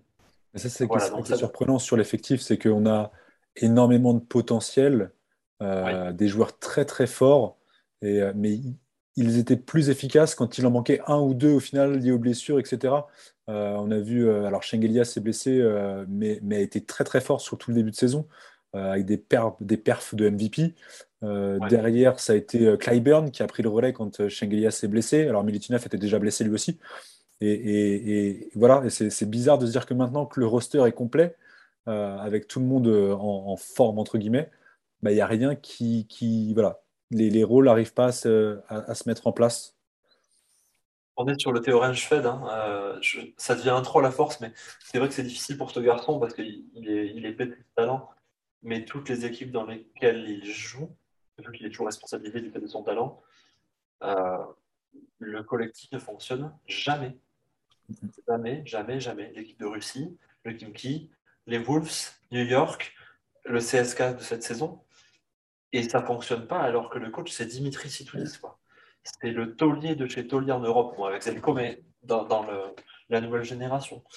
Euh, pour autant, je fais des pas notre upset, puisque moi, je ne peux pas lui reprocher euh, grand-chose. Il, fait, c'est une des meilleures versions de Schwed que l'on ait. Euh, il croque des fois, mais, mais il ne sait pas le seul à croquer. Il n'est pas suffisamment bon, mais il n'est pas pire. pour moi, c'est une déception personnelle, euh, j'ai voulu cibler Daniel Hackett. Euh, flamboyant la saison dernière contre le Fener en playoff. Incroyable. Et jusqu'à la, jusqu'au bout du Final d'ailleurs. Euh, le spécialiste défensif italien. Euh, c'est sa plus mauvaise saison en carrière d'un point de vue statistique. que ce soit au point en net rating, en défense, ça, ne passe pas. Moi, je le trouve à contre-temps. il est sorti dans les moments importants. Néanmoins, je lui donne une excuse dans le sens où il est utilisé dans des configurations souvent avec un, autre playmaker euh, défensif, euh, défensivement mmh. négatif, euh, Lundberg, Schwed. Et donc, il doit se donner. C'est un joueur qui a 34 ans, qui a une grosse blessure. C'est un peu compliqué. Mais de fait, je pense que la réhausse du niveau de performance du CLK passera soit par une un raquette qui retrouvera son niveau, soit par le recrutement d'un autre meneur de jeu. Euh, on sait qu'ils ont, été à la recherche de Pangos notamment. Euh, voilà, je te rejoins dans ce que tu disais. L'équipe me paraît, dans la manière dont, elle est structurée, déséquilibrée. Et donc, même si le coach est sensationnel, pas propice à, pouvoir réussir contre des équipes euh, ben, comme, le Barça, Madrid, l'Anadolu, Milan, etc. Je ne sais pas quel est ton point de vue là-dessus. Et pourtant, voilà, on, le verra sur la fin de l'émission. Là, on a, on a, de grosses attentes sur le CSK. Euh, on, se dit qu'à un moment ou un autre, Itoudis va réussir à trouver la bonne alchimie. Euh, je ne sais, pas, je sais pas par quoi ça peut passer. Transférer Jvet, peut-être? Non. Euh, non, non, c'est un chouchou. C'est un faux chouchou. Ouais. C'est le chouchou troll. C'est le chouchou troll. Non, je ne sais pas, je sais pas comment, comment le CSK va réussir à remonter. En tout cas, ça sera le plus bel exploit du CSK s'ils arrivent à monter jusqu'au euh, jusqu'au playoff au regard de, l'effectif et de, la façon dont ça se déroule pour eux cette année. les playoffs, ils y seront, mais. Euh, mais au Final Four. Au Final Four, ouais. Au Final Four. Voilà. À voir. À voir. moi, je ne suis, pas inquiet. Hein. C'est-à-dire qu'ils ne seront pas moins bons que ça. C'est sûr. Ils ne seront pas moins bons que ça. Ils seront forcément meilleurs que ça. À quel point ils peuvent être meilleurs que ça C'est ça, en fait, le différentiel parce que, ça se resserre en Est-ce que la claque prise par les minots pourrait, euh, pourrait leur permettre de retrouver leurs esprits et, d'aller vers le haut? Est-ce qu'ils vont se rappeler qu'ils ont Will Clyburn dans l'effectif? Ah, Peut-être. ce serait pas mal. Euh, ça nous permet d'enchaîner sur une équipe dans laquelle, par contre, l'expérience et le choix des joueurs ne laissent euh, aucune place à la critique cette saison. Et Dieu sait qu'on aime les critiquer, euh, c'est l'Olympia Milano de ce cher Giorgio Armani qui est euh, tranquillement en train de prendre la poussière sur le bord du terrain. On le voit à chaque match, on se demande à quel moment il va s'éteindre. Euh, mais il est là et il finance à grands coups de millions l'équipe des Torre Messina. à grands coups de millions, intelligemment dépensés cette, cette, saison. alors voilà, c'est une équipe qui a 10-6 sur le bilan, qui a eu un petit coup de mou à un moment, euh, mais ils ont eu ce petit coup de mou à un moment, il fallait qu'ils fassent un push en championnat, et donc bah, ils ont bien confirmé ce week-end en battant la Virtus Bologne dans le sommet de la Lega. Ouais, c'était magnifique. Hein. Euh, une équipe bah, qui, alors, qui l'an dernier se basait sur euh, de l'ISO, un jeu à l'américaine, alors cette saison ils se sont dit, eh, mais si on défendait? Et en fait, quand le Milan se dit, et si on défendait, c'est une boucherie. ils sont premiers au turnover, ils sont premiers aux interceptions tolérées, donc c'est-à-dire en tolèrent pas. Euh, ils sont premiers aux passes décisives autorisées, donc ils en tolèrent pas. Ils sont quatrièmes aux balles perdues provoquées, euh, avec une équipe délicieusement équilibrée. Ils sont sortis de l'héliocentrisme absolu. Il y a un partage du ballon incroyable, alors avec un joueur qui s'était dégagé, qui était Shevon Shields, mais une utilisation d'un Nicolo Melli retrouvé. Euh, un vrai partage des tâches avec Devon Hall qui rentre, qui fait des, de bonnes choses intéressantes avec euh, Chacho Rodriguez, qu'on connaît comme Chacho Rodriguez. vraiment une équipe euh, de très bonne facture qui produisait un jeu agréable euh, et une défense magnifique à voir jouer, une défense en switch all. Donc, pour les, gens qui ne sont pas fans de l'anglicisme, c'est l'idée d'échanger à chaque fois son défenseur sur les différents pics, sur les pics ou sur les staggers, etc., peu importe, mais pour construire une espèce de ligne mouvante qui empêche toutes les pénétrations ou qui les anticipe en venant basculer euh, du côté faible vers le côté fort. Euh, c'est une défense qui peut être faite que si votre pivot, votre poste 5 est un joueur ultra mobile. Et il se trouve que le poste 5 de Milan, c'est le meilleur pivot défensif de l'Euroleague depuis des années. Kyle Heinz, euh, qui permet de faire passer Nicolo Melli pour un excellent défenseur. Et, c'est vrai que de fait, quand vous regardez cette équipe, hein, bah, c'est vraiment très plaisant. Nicolo Melli, notre MVP.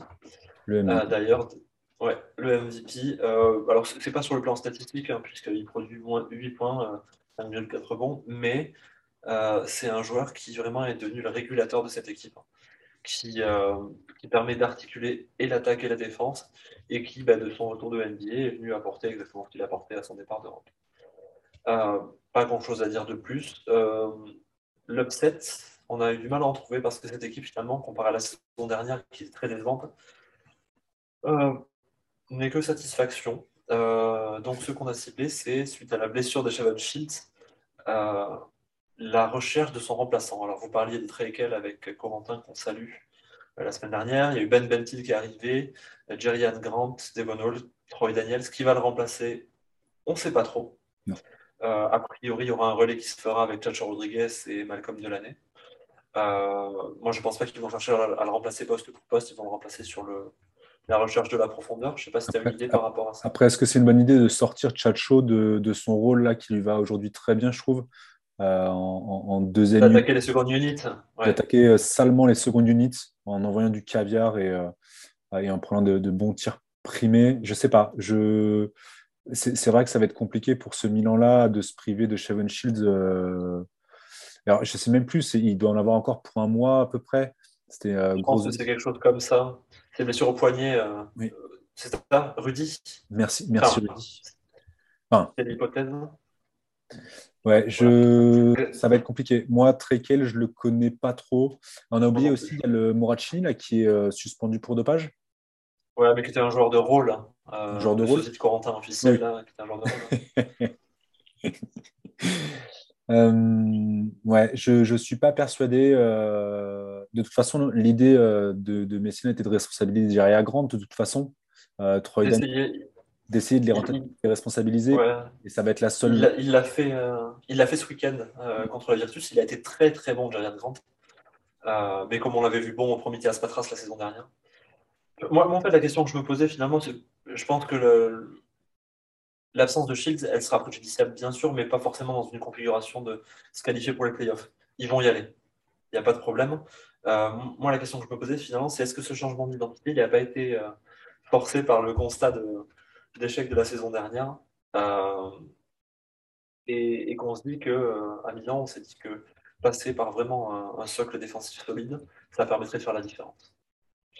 Voilà. C'est une question que je laisse en suspens. En tout cas, ils tendent vers ça.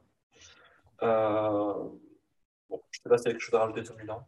Non, euh, juste que euh, Méli, j'ai un, peu, un peu laissé parler de lui, mais gros kiff. Gros, gros, gros, gros kiff. C'est alors après, pas que je lui ressemble du tout, mais c'est typiquement quand je m'imagine m'imaginais faire du basket. Euh, c'est typiquement le joueur de joueur que, que, je mets euh, bien dans mon cœur. Euh, et j'ai adoré le petit passage de, la prise de responsabilité sur le temps mort. C'était le match contre le Real Madrid. Ah, où, magnifique. Où Messina commence à positionner les joueurs, les systèmes, il, griffonne sur sa table et on le voit, il essaie de, de choper la parole, de choper le bon moment pour, pour venir dire un truc à Messina. Et au final, il, fait Oh, coach, désolé, j'ai une bonne idée. Euh, il commence à poser le système et ça a failli payer. À peu de choses près, ça paye. Et c'est euh, incroyable. Et Nicolas Belli, pour moi, c'est l'illustration en fait de. Alors, je ne vais pas cracher sur la NBA parce que c'est euh, un monde que j'apprécie beaucoup, mais il est utilisé comme un stretch fort. Oui. Pur. Là, il prend plus que 1,7 tirs à 3 points par match. Et il est aussi fort. donc, oui, la NBA catégorise des joueurs euh, dans des rôles spécifiques. Et c'est dommage parce qu'on perd des talents. Alors, Nicolas Belli n'avait pas forcément la dimension athlétique pour fonctionner en NBA, mais regardez un Gershon Yabusele, euh, on en parlera tout à l'heure. Voilà, c'est pas vraiment un coup de gueule parce qu'on sait comment c'est fait, c'est comme ça, mais euh, c'est juste pour dire aux gens qui ne suivent que la NBA de modérer un petit peu la manière dont ils voient les joueurs qui y jouent et qui viennent d'Europe, puisque c'est pas forcément, ils ne sont pas forcément utilisés dans la meilleure configuration. Euh, une équipe, en revanche, qui est dans sa meilleure configuration depuis le début de la saison, et pour ça, on doit féliciter leur coach euh, Perazovic, c'est l'unique Kazan. Euh, Perazovic qui a, su, qui a su tirer vraiment la quintessence de son groupe. J'ai l'impression de parler comme un commentateur de flou de, bas étage. a fortiori, il, a, il a donc eu la main sur le recrutement au relais de, au relais de Priftik, qui lui était parti. Et finalement, faire de, de cette équipe finaliste de l'Eurocup la saison dernière contre Monaco, que l'on pronostiquait nous, sur une forme de ventre mou, euh, un vrai outsider. Et pas juste une équipe surprise au playoff, un vrai outsider. Euh, le recrutement de joueurs très talentueux comme euh, Mario Ezonia, alors Isaac était déjà là, mais Lorenzo Brown, finalement amène cette équipe à pouvoir avoir le volume nécessaire et la création offensive juste suffisant pour exister, mais surtout, mais surtout, ils existent grâce à leur défense, qui est, selon moi, dans la versatilité, l'approche la meilleure de Euroleague à ce jour, euh, et qui amène à un bilan de 11 victoires et 7 défaites. Statistiquement, ça se vérifie, hein, ils sont deuxième au defensive rating, ils sont deuxième à la défense de 3 points, euh, ils sont premiers au pourcentage à 3 points autorisés, ils sont premiers au, aux pertes de balles forcées et premiers aux interceptions, 9,3 interceptions par match. Euh, colossal. Et ils ont eu l'intelligence, en n'ayant pas de protecteur de cercle, de finalement se dire bah, Ok, on n'a pas de protecteur de cercle, on défend différemment. On joue avec des 5 small ball et, on se débrouille pour euh, bah, ne pas avoir besoin du niveau de notre meilleur joueur, Mario Ezonia. Mais à ce moment-là, pour ça, il faut un joueur régulateur. Les Warriors avaient Draymond Green, euh, Knicks Kazan à John Brown. voilà, un joueur extraterrestre. Vous en parlez dans le dernier podcast, on en a beaucoup parlé, j'en parle tout le temps, j'en parle la nuit. C'est terrible. Euh, il m'obsède. C'est un joueur qui est donc à 115,2 d'offensive rating. Pour un joueur qui a, en théorie, a quasi aucune capacité intrinsèque offensive. Il fait des moves, mais personne ne comprend pourquoi il les fait. Et c'est un joueur qui a 97 de defensive rating en jouant 38 par match. Enfin, c'est plus de 2, je crois, 2,7 interceptions par match. Ah oui. C'est un bug c'est un bug. Euh, cette équipe a une énergie rare. Euh, on en vient à vouloir les voir battre euh, le CSK ou le Barça tellement ils apportent une bouffée d'air frais. ouais, oui. Mais tellement, à tel point ils, apportent une bouffée d'air frais, c'est un régal. qui aurait pensé qu'on puisse dire d'une équipe dans laquelle il y a Mario et Zania, c'est un régal. bon voilà, c'est très surprenant. Je ne vais pas me pencher sur eux parce que parce qu'on en a déjà énormément parlé. Euh, donc le MVP, vous l'aurez compris, c'est John Brown. L'upset, c'est pas vraiment un upset parce que cette équipe, il n'y a aucune déception dans cette équipe. J'insiste, il n'y a aucune déception dans cette équipe. Euh, mais c'est presque une déception prémonitoire. Actuellement, ils sont cinquièmes. Euh, on est beaucoup allé voir faire les playoffs, mais leur salut, dans le sens de leur capacité à pouvoir éventuellement se qualifier pour le Final Four, laissons-les rêver, hein, passera par la capacité de Mario Ezonia à jouer comme il a fait le premier carton contre le Barça. C'est-à-dire, je suis capable de jouer pour moi, je suis capable d'alterner, lâcher la balle, et ne pas jouer comme il a fait le dernier carton contre le Barça. Exactement. Il croque dans les moments où il ne faut pas croquer. On parle du match du Barça parce que c'est vraiment le match de la saison, mais il l'a fait plein de fois. Euh, c'est un joueur au talent dingue, et c'est un joueur au QI basket collectif, collectif, calamiteux. Euh, mais voilà, il n'y aurait pas Isonia à Kazan, il ne serait pas cinquième. Non plus. On est bien d'accord. En termes de l'héliocentrisme, euh, c'est ça aussi, ça va être ça, ça va être la plus gros, la plus grosse problématique pour, euh, pour lui et pour le collectif. Parce que quand tu l'entends, quand tu l'entends parler. Est-ce que c'est vraiment l'héliocentrisme, tu vois? Parce que euh, qui est le créateur principal de Kazan? Lorenzo? Eh oui, c'est pas Ezonia. Oui, mais le, on, le voit, les, les, séquences qui vont poser problème, euh, c'est quand euh, Ezonia va prendre un peu plus la balle, va, va oublier un peu ce côté collectif qui fonctionne et qui fait la réussite de Kazan, et euh, prendre des triples, faire casse-croûte, se mettre en ISO, c'est compliqué. Ouais, le, mais à, l'image des Lakers de LeBron et Westbrook, Ezonia, c'est Russell Westbrook. Et euh, c'est ce truc-là, c'est que si un moment il veut prendre la balle lui, il est talentueux, hein, mais s'il veut prendre la balle lui tout seul, ça, va, ça va se casser la gueule. Quoi. Euh, après, on est d'accord sur le constat, hein, quoi qu'il arrive, là c'est juste, on, plaisante de la sémantique. Euh, en tout cas, on va continuer à les suivre avec grand plaisir. on va continuer à, à, stalker absolument tout pour récupérer leur maillot parce qu'on en a absolument besoin. c'est vital maintenant. Et, et, on va enchaîner sur notre équipe russe. Allez une autre équipe euh, très bien coachée, mais sur l'aspect stratégique, donc le Zénith Saint-Pétersbourg, euh, actuellement quatrième au classement, si je ne m'abuse.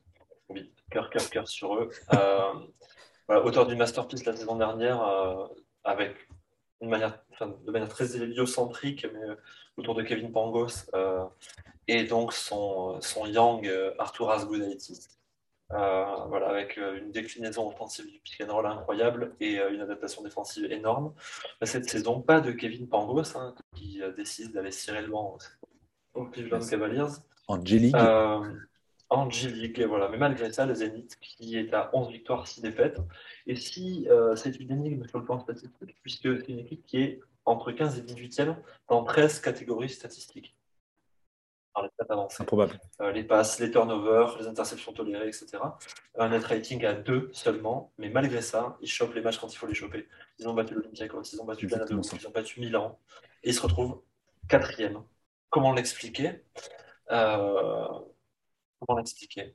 Eh ben, On peut l'expliquer par, euh, par la présence de, du meilleur stratège en termes de tactique européen sur la scène actuelle, le coach Xabi Pascual, vainqueur de l'Euroleague en 2010 avec le Barça, pour ceux qui n'ont jamais vu ces matchs-là, allez-y sur YouTube, c'est disponible et c'est incroyable euh, avec Ricky Rubio. Euh, je voulais parler du chef-d'œuvre invisible statistiquement de Papi Pasquale parce que ce garçon, avec des moyens euh, relatifs, modestes, modestes pour une équipe de playoff, hein, mais modeste, sans vrai meneur de jeu, puisque Shabazz Napier est indisponible.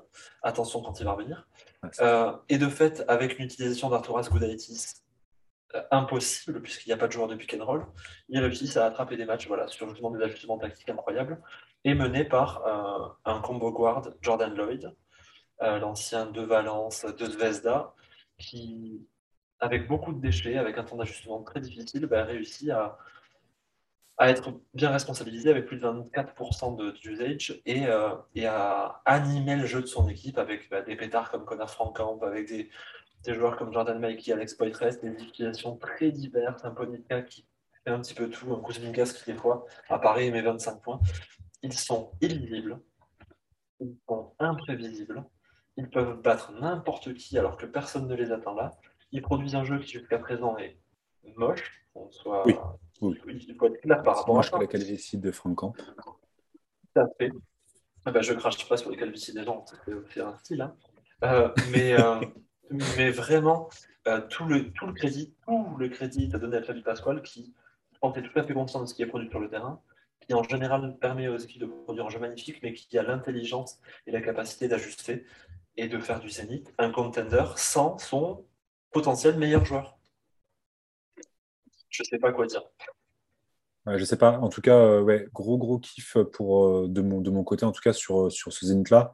Je mets alors beaucoup d'espoir, peut-être plus que certains d'entre nous, euh, sur le retour de, Napier et, même sur Carter depuis qu'il a été signé. j'ai pas mal regardé de highlights, de vidéos.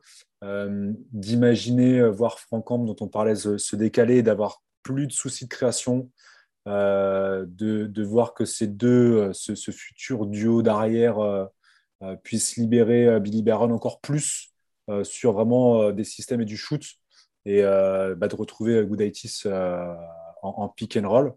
Moi, je les vois, on le verra après sur, quand on fera le bilan de, et nos projections, je les vois beaucoup plus haut. J'ai grosse, grosse hype sur, sur, sur le Zénith. Grosse hype pour moi. Ouais, je ne les vois pas forcément plus haut parce que je pense que le, après le retour des, de tous les éléments de ce groupe, euh, Xavi en profitera pour faire différents essais. Euh, la saison dernière, il n'avait pas pu puisqu'il y avait un seul meneur de jeu, donc il a joué de la même manière toute la saison, enfin de la même manière, avec les mêmes acteurs principaux. Mhm. Là, l'arrivée de Tyson Carter, qui est un, chouchou, bien sûr, euh, le retour de il va, y avoir, il va y avoir des essais, donc il va déresponsabiliser certains joueurs pour en impliquer d'autres. Donc il est possible qu'il y ait quelques matchs de perdus qu'ils ne devraient pas perdre, mais vu qu'ils ont du, du, bénéfice sur la première partie de saison, je pense que pour eux, l'important, c'est d'essayer de terminer entre euh, je dirais, entre 4 et 6. ils vont essayer d'éviter le Barça et le Real. Et ensuite, c'est tout bénef. Euh, voilà pour eux. Donc le Zénith, euh, félicitations. Hein. le 12-6, c'est mérité. Et alors, l'autre équipe surprise, l'énigme, le, bug dans la matrice, l'Olympiakos, le Pirée, de Vassilis Pad... Ah ben non, de pas Vassilis troisième de l'Euroleague en 2021-2022, avec 12 victoires et 5 défaites. Je précise bien, nous sommes en 2021-2022. Kostas Lukas, Kostas Papa-Nicolaou, Georgios Printesi joue et Georgios Bardokas est coach de cette équipe. Euh, donc voilà, on est retour 10 ans avant, 2011-2012, même équipe et même joueur, et pas même jeu. Euh, et, c'est en ça qu'il nous a tous fait mentir, le cher Bardokas, euh, puisque l'Olympiakos, euh, avec donc cette configuration-là, est deuxième à l'offensive rating, troisième au defensive rating, premier au net rating, premier au true shooting autorisé, deuxième au nombre de balles perdues. Il cartonne tout le monde avec un jeu demi-terrain ultra standard, des rotations ouvertes jusqu'à 9 joueurs. Parce que non seulement ils ne sont pas plus forts, mais en plus ils arrivent à faire jouer tout le monde. Euh, on a beaucoup parlé de cette équipe, je ne vais pas m'étendre énormément dessus. Il aurait été forcément difficile de choisir un MVP parce que c'est un très fort collectif. On aurait pu choisir euh, Lucas, euh, Thomas Falkup, etc. Bon, on a pris parti de choisir Tyler Dorsey pour une statistique euh, sur laquelle on est tombé euh, en cherchant un petit peu. Donc Tyler Dorsey cette saison, il joue 23 minutes, tranquille. Il met 13,4 points, tranquille. À 43,3% à 3 points, tranquille. Là, on se dit, ok, Tyler Dorsey, c'était un spot-up au Maccabi Pepper. Et en fait, que dalle cette année, Tyler Dorsey, donc il prend 5,73 points par match. Il en prend 60% en pull-up. Donc, je précise, c'est comme si vous preniez la balle et dans 60% des cas de vos tirs à 3 points, vous en prenez déjà quasiment 6 par match, c'est vous qui vous créez votre tir. Dans une équipe qui, déjà, sur les assists, ils sont énormes. Donc, et vous arrivez à faire ça et vous avez un net rating de 19,8 points. Bref, Tyler Dorsey, c'est une masterclass. Kota c'est une masterclass d'ailleurs ça arrive. Vezenkov, on en parle aussi. Bref, l'Olympiakos, c'est une anomalie. On ne sait pas combien de temps ça peut durer parce que vraiment, vraiment, le recrutement, l'équilibre des forces, la manière de s'utiliser, tout est parfait. L'upset, il a fallu en choisir un. On a pris Hassan Martin, non pas pour son niveau de jeu, mais tout simplement du fait qu'on n'arrive pas à lui trouver une utilisation dans ce jeu de mi-terrain. C'est dommage, c'est un joueur très talentueux, il aura sa place ailleurs, il n'y a pas de souci, mais là, à ce jour, euh, il se fait piquer les minutes par Livio Jean-Charles en pivot backup parce que c'est plus académique et que ça fonctionne bien. Voilà. Euh, Anomalie selon toi? Hmm. C'est une bonne question. Euh, moi, ce, que j'aime bien, c'est euh, tous les joueurs de, voir aussi derrière Jean-Charles Livio qui a eu un énorme passage, euh, qui a fait beaucoup de bien aussi. Makisic, que, que j'appréciais pas plus que ça et, qui a vraiment su être, trouver une, justesse dans, dans, ce qu'il fait. alors même s'il a pris un énorme contre, je l'ai aussi en tête parce qu'il a pris par Karl, Kyle Hans un énorme poster l'autre jour. Euh, mais chacun, chacun trouve son rôle. Alors, Mustapha Fall, on n'en parle pas euh, euh, sur de la défense switch parfois. le voir aussi mobile que ça, je ne m'y attendais pas du tout. Anomalie. Et c'est vrai qu'au final, Hassan Martin est peut-être le plus, le, plus le, le, moins performant dans tout ça, le, moins utile, utilisé, je ne sais pas. Mais, mais en tout cas, quel groupe, quoi. Quel groupe ah, C'est fou. Et ça fait plaisir de revoir une, euh, une équipe historique comme ça. C'est chouette. Alors, je, me dis que finalement, euh, une fois en playoff, parce qu'on ne va pas se leurrer, ils vont aller en playoff. Une fois en playoff, ils vont peut-être se faire surprendre par une équipe 6e, 7e qui sera un peu plus forte. Mais, euh, mais bon, ils ont le mérite d'être là et, et, vraiment on les félicite. Et ça nous permet d'enchaîner sur les deux cadors de la compétition les deux meilleures équipes pour le moment. Et euh, on va commencer par euh, la French Team. Allez. Euh, du, Royal, du Royal Madrid. 14 victoires, 3 défaites. J'en profite, 14 victoires, une défaite en Liga. une équipe, je ne sais même pas si je peux parler des statistiques parce qu'ils sont premiers quasiment partout. sur le defensive rating, sur les, sur les stats défensifs, ils sont quasiment premiers partout. Ça. Euh, en attaque, ils ne sont pas loin d'être premiers partout. Ils ont une profondeur dingue. Ils ont des joueurs de partout, on se régale à les voir jouer, c'est magnifique. Ils ont tiré profit de leur saison dernière avec énormément de blessés pour finalement euh, commencer à travailler sur un socle défensif autour d'une tour de contrôle capverdienne. Et autour de ça, ils ont mis de la profondeur, du fond de jeu. Les jeunes joueurs, euh, c'est magnifique, on se régale à les voir jouer. Le monde du basket se régale à les voir jouer. Et donc, on a désigné comme MVP la figure de proue, la tour. Voilà, Walter Tavares. Euh, Walter Tavares, quelques petites stats. 130,8 d'offensive rating, 86,5 de defensive rating. Donc, vous avez bien compris, un net rating à 44,3. Euh, c'est du jamais vu. Euh, il met deux comptes par match. il joue pas 25 minutes. C'est sa meilleure saison en carrière. Offensivement, il a 12 points aussi. Les meilleures saisons, les, meilleures saisons les, les, trois dernières étaient déjà juste incroyables. Eh oui. C'est l'ensemble du monde du basket euh, salue sa capacité à, s'adapter, défendre en switch, accompagner. À l'image d'un Rudy Gobert, euh, il a su évoluer physiquement, tactiquement, techniquement. Il s'inclut parfaitement dans cette équipe. L'articulation avec Gershon autour, le retour de Randolph. tout va bien pour ce Real Madrid. Ils viennent de recruter Gabriel Deck qui revient euh, et qui va s'inclure dans ce collectif. je, ils sont pas premiers. Ok, ils sont pas premiers. Mais, mais l'équipe, c'est Total Regal Madrid, pour moi. Et en plus, juste pour rebondir sur Tavares, c'est un mec qui prend jamais de vacances. Il a pris deux jours pour la naissance de son, sa fille, je ne sais plus, euh, son fils ou sa fille. Et sinon, il a enchaîné compète sur compète. Il s'arrête jamais. Donc le mec a une vie de vie en plus derrière qui est juste tout, tout incroyable. Quoi.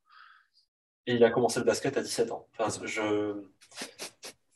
Voilà, le mec est exemplaire, on le voit sur les réseaux, il, est il a l'air super sympa, euh, tout le monde l'adore.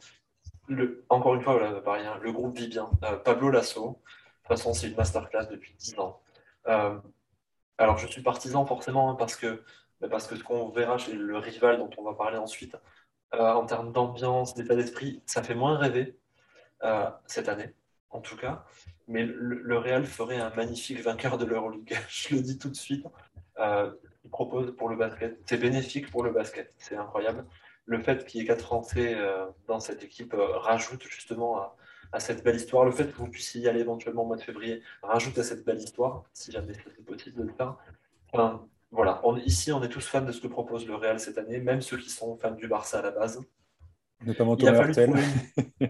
bah, oui. Très mal vécu son départ de l'un pour aller chez l'autre, pour ne pas les citer. c'est qu'il vit sa meilleure vie. Hein. Là, on le voit, quoi. Clairement. Moi, je, suis surpris de la renaissance de Sergio l'immortalité de Rudy Fernandez, même si on ne l'aime pas, la renaissance de Vincent Poirier. Enfin, on pourrait en parler des heures, il faudra qu'on fasse une émission spéciale sur eux. il a fallu trouver un upset parce que c'est le jeu. On a, on a choisi Nigel Williams-Goss, non pas pour son niveau de jeu, mais par rapport aux différentiels qu'on imaginait. Pardon. C'est vrai, c'est pas possible. Je collectionne les upsets. J'étais obligé de couper. C'est le boss. Euh, il, a fallu en choisir un. Il était passé de 17 points et demi l'an dernier euh, au locomotive Kuban à 8 points et 2,5 rebonds. On sait qu'il est capable de mieux. On l'a vu excellent avec euh, la pouponnière du Real Madrid quand ils, sont, quand ils ont battu le CSK. Voilà. On enchaîne sur le rival catalan dont vous avez beaucoup parlé avec Corentin la semaine dernière, le Barça, premier de l'Euroleague, 15 victoires, 3 défaites, qui est également 11 victoires de défaites en Liga ACB. L'équipe de Saras Jasikevichus qui ben, voilà, qui, sans convaincre, alors sans convaincre en termes de fond de jeu, ben, nous montre que ben, ils sont très forts, ils sont très équipés, à l'image du MVP de, la mi-saison. Euh, Nicolas Mirotic sur quelques petites stats, premier à l'offensive rating, premier au true shooting, premier au pourcentage à 3 points, premier euh, à la moyenne de passe, premier à plein d'endroits. Et à son image, son leader, Mirotic, 128 euh, offensive rating, 64,9% de true shooting, c'est n'importe quoi. Euh, hélas, son, état d'esprit euh, le dessert dans notre perception de nous passionnés. Toujours est-il que voilà, on les a en tête, ils sont premiers, ils forcent pas, ils ont des absents, ils forcent pas, ils continuent à gagner les matchs. Les matchs où ils perdent de 20 points, ils les gagnent contre des équipes en pleine forme. Moi, je les trouve moins souverains. Pour autant, sont-ils moins forts? Je ne sais pas ce que tu en penses. C'est une bonne question. Non, sûrement pas. Euh, on, le voit très clairement le, niveau auquel joue euh, Mirotic. Alors, je, je, mets de côté tout le reste parce que c'est pas le c'est pas le but ici. Euh, il, il, est il est clairement sur une autre planète. le, passage Basconia est vraiment une anomalie pour le coup. ça joue tranquille, sans Calates, sans Higgins. Euh, avec des joueurs qui sont en deçà de leur niveau. Euh, mais il y, a un, noyau peut-être moins fort, mais extrêmement dur, en fait. Et, Mirotic, par-dessus tous, suffit presque, en fait. Il est tellement astronomique euh, que, que, que, ça suffit, en fait, pour l'instant.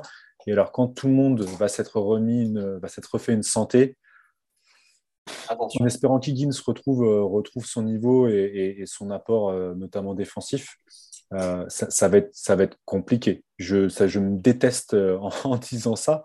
Euh, par principe, je ne les ai pas mis premiers quand on a, discuté entre nous du, Power Ranking. Force à penser que, là, sans être, en étant moins fort ou sans être plus fort que l'année dernière, ils sont déjà là. Le Real Madrid ne sera pas trop pour les faire déjouer sont... Moi, j'ai l'impression qu'ils ont, bah, on en parlait, hein, mais qu'ils ont retenu les, leçons de la saison dernière, où ils ont été très forts, trop tôt, mais lisibles. Euh, enfin, lisibles. Lisibles sur la dynamique, pas sur les playbooks, hein, évidemment, puisqu'il y a, il y a En revanche, euh, cette saison, ils se sont renforcés sur les points où ils avaient besoin d'aide, à savoir Syntax Sandy, euh, la Provitola qui est venue aider, etc. Bon, voilà. On est sur une configuration où ils attendent les playoffs. Mirotic est en mode vendetta par rapport aux critiques qu'il a pu recevoir la saison dernière. On attendait avant le, les playoffs qu'il reçoive le trophée de MVP. Il ne l'a pas reçu pour s'être vautré, vautré littéralement en playoff. Là, il n'a pas l'air d'être dans cette disposition. On le voit à son regard sur le terrain. On le voit à son état d'esprit parfois détestable, mais c'est un état d'esprit de compétiteur. Voilà pour le Barça. Euh, je te propose, Damien, qu'on fasse un petit point maintenant sur le power ranking consensuel que l'on a imaginé entre les différents membres de l'équipe Upset. Donc, je, précise, nous avons voté euh, Mathieu, Romuald, Romain, Corentin, toi et moi-même. Chacun attribue des places de 1 à 18 et nous avons fait une petite moyenne. Alors, je te propose de faire le, une équipe chacun. Tu as le classement sous les yeux J'ai le classement sous les yeux. Euh, donc, 18e, bah, évidemment, euh, du fait de leur niveau de performance de dit, nous voyons en fin de saison le jeune Giris Kaunas. C'est ça. Ensuite, le Pana. non, on a dit l'Alba, pardon. Euh, Ex avec le Pana, oui. pas grand-chose à aller chercher pour eux. le Pana, pas énormément de solutions au, regard de l'effectif. donc on les voit 16 et 17e. Voilà. certains, on a, on a, plus souvent vu l'Alba devant le Pana, mais quelqu'un avait vu le Pana 14e, ce qui explique qu'ils sont à ce classement-là. 15e, nous avons Monaco. Bah, par rapport à ce que nous avons dit lors de cette émission, on ne voit pas forcément Mike James faire la décision. L'étoile rouge, euh, ensuite, dans notre petit classement, on les voit perdre une place par rapport à leur, euh, à leur situation actuelle. Euh, il n'y aura, y aura pas beaucoup mieux. On ne sait pas trop quelles sont leurs possibilités pour, pour aller plus haut. 14e, c'est pas mal. C'est pas mal. En fait, on les voit descendre parce qu'on voit Victoria, 13e, améliorer quand même leur niveau de performance parce que ça ne peut pas être pire. Donc voilà. Mais pas aller beaucoup plus haut du fait des limitations qu'on a pu évoquer lors de cette émission. Lasvel, 14e, 12e, pardon. On est, on est trois places en dessous de leur classement euh, aujourd'hui. On ne sait pas trop comment faire pour qu'ils règlent leurs problèmes de partage, de, déliocentrisme de, de Kobo Jones. Euh, quid de lui donner plus de responsabilités? En tout cas, euh, accrocher euh, mieux que ça, ça va être difficile. Et une des premières grosses déceptions qu'on voit 11e, c'est le Maccabi, qu'on voit difficilement en capacité de redresser qu'il y ait changement de coach ou pas. Euh, L'alchimiste ne semble pas, prendre et on les voit avoir du mal à raccrocher le wagon des playoffs. Donc 11e Maccabi. Bayern 10e euh, aux portes des playoffs. Euh, milieu de tableau, euh, dans les projections, on ne les voit pas profiter de, du Fener. Le Fener a profité aussi d'une cote, d'une belle cote ici, Nando aidant. On, on, a peut-être fait en sorte qu'ils restent à leur place en 9 pour la fin d'année. Ouais, et 9 hélas, euh, aux portes des playoffs, euh, voilà, on, a peur que ces blessures soient, soient quand même trop néfastes euh, pour, cette équipe. À la huitième place, c'est première équipe, enfin dernière équipe qualifiée en playoff. On voit Nix Kazan, grâce à sa défense et sur sa bonne dynamique, accrocher le dernier sésame pour les playoffs. On remonte dans le classement 7e, l'Anadolu FS, euh, qu'on voit donc une place de plus. Hein. pour l'instant, ils sont, ils sont playoffables. Euh, on les voit euh, retrouver l'alchimie, peut-être voir un Misic retrouver et refaire finalement peut-être un petit peu plus tard que la saison passée, mais un, gros, un gros push pour, retrouver, pour retrouver les playoffs et voir peut-être plus. On verra. Sachant que c'est une équipe qui, je pense, ne ressent pas le besoin de, tomber contre une équipe plus mauvaise, puisqu'ils sont quand même sûrs de leur force. Euh, à la sixième place, on voit le Zénith. Alors, malgré le fait qu'on soit dithyrambique, on les voit deux places en dessous, mais c'est à mettre sur le compte des autres équipes qui montraient un petit peu au classement. Euh, quoi qu'il en soit, sixième, c'est le range dans lequel on les imagine en début de saison. Il faudra un petit réajustement. Euh, et on les voit quand même en bonne place, mais pas de quoi accrocher l'avantage du terrain. L'Olympiakos aussi va chuter un petit peu par rapport au classement actuel. comme on le disait, c'était improbable de, les voir si haut. ils vont forcément subir un moment ou un autre la le retour des Cadors euh, à leur meilleur niveau, euh, mais on les voit malgré tout euh, bien placés en playoff. Une équipe qui bénéficie de sa réputation, c'est le CFK, qu'on imagine quatrième malgré tout ce qu'on a pu dire.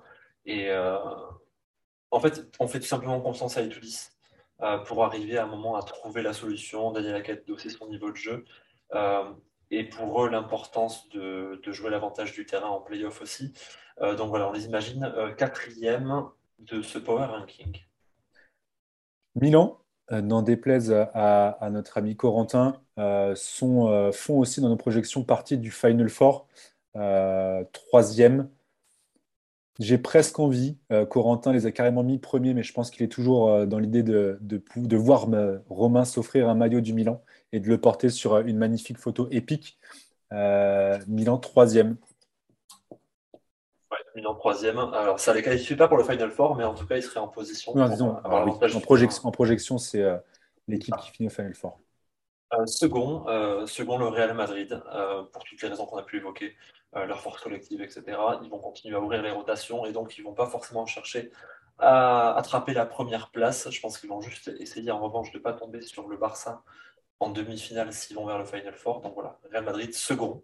Et par conséquent, ça me fait mal aux fesses. Mais le Barça, premier euh, de notre power ranking, ils ont toutes les qualités, tous les éléments pour, pour rester premier et, voir, euh, voire potentiellement remporter cette saison l'Euroleague.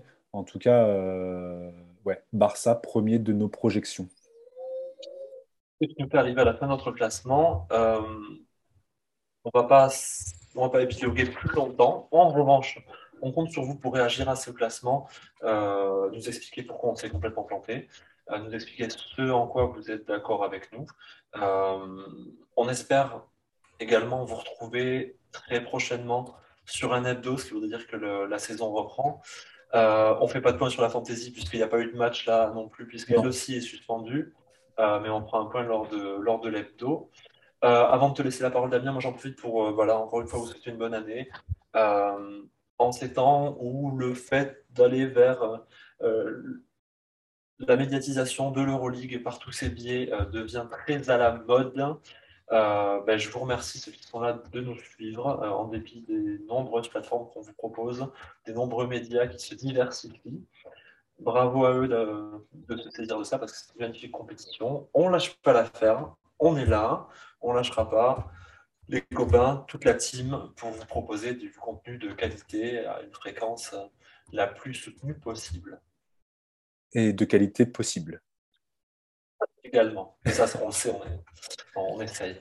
Non, euh, merci, euh, merci beaucoup Olivier d'avoir été avec, euh, avec moi aujourd'hui. Merci à toi. Euh, c'est pas un exercice facile euh, de se projeter sur, euh, sur ce, championnat, d'autant plus avec le contexte aujourd'hui. On ne sait pas trop, tu parlais d'hebdo, mais là, il y a déjà deux matchs d'annulés la semaine prochaine. Alors la 20e et la 19e est d'ores et déjà close. la 20e n'a pas l'air mal, pas l'air très très bien non plus. en tout cas, c'est chouette cet exercice-là à faire. Il était encore plus avec toi. Bah, écoute, on va voir. On a gardé chacun nos petits power rankings euh, de côté. On va voir euh, qui aura euh, raison à la fin. On, vous le partagera. On mettra au montage tous les petits visuels qui vont bien. On vous mettra un récap. On mettra ça sur les réseaux sociaux. Bah, likez tout ça. partagez, comme tu l'as dit. Suivez-nous. On discute le plus souvent possible entre nous, mais venez, venez avec nous. Rigole, on rigole plutôt pas mal. Et en profitant euh, aussi pour relancer cette demande, si jamais vous avez des questions sur euh, le basket européen, quel qu'il soit, on, se prépare à enregistrer une fois aux questions. Euh, donc n'hésitez pas. Vous voulez alimenter du débat, discuter des hot takes, tout ce que vous voulez, on prend pour justement pouvoir vous faire vivre cette saison européenne un peu tronquée de la meilleure des manières. En tout cas, merci à vous d'être encore là. Merci à toi, Damien. Mon plaisir. Pour l'enregistrement. Et puis, et puis, on vous dit à très vite. Allez, à bientôt.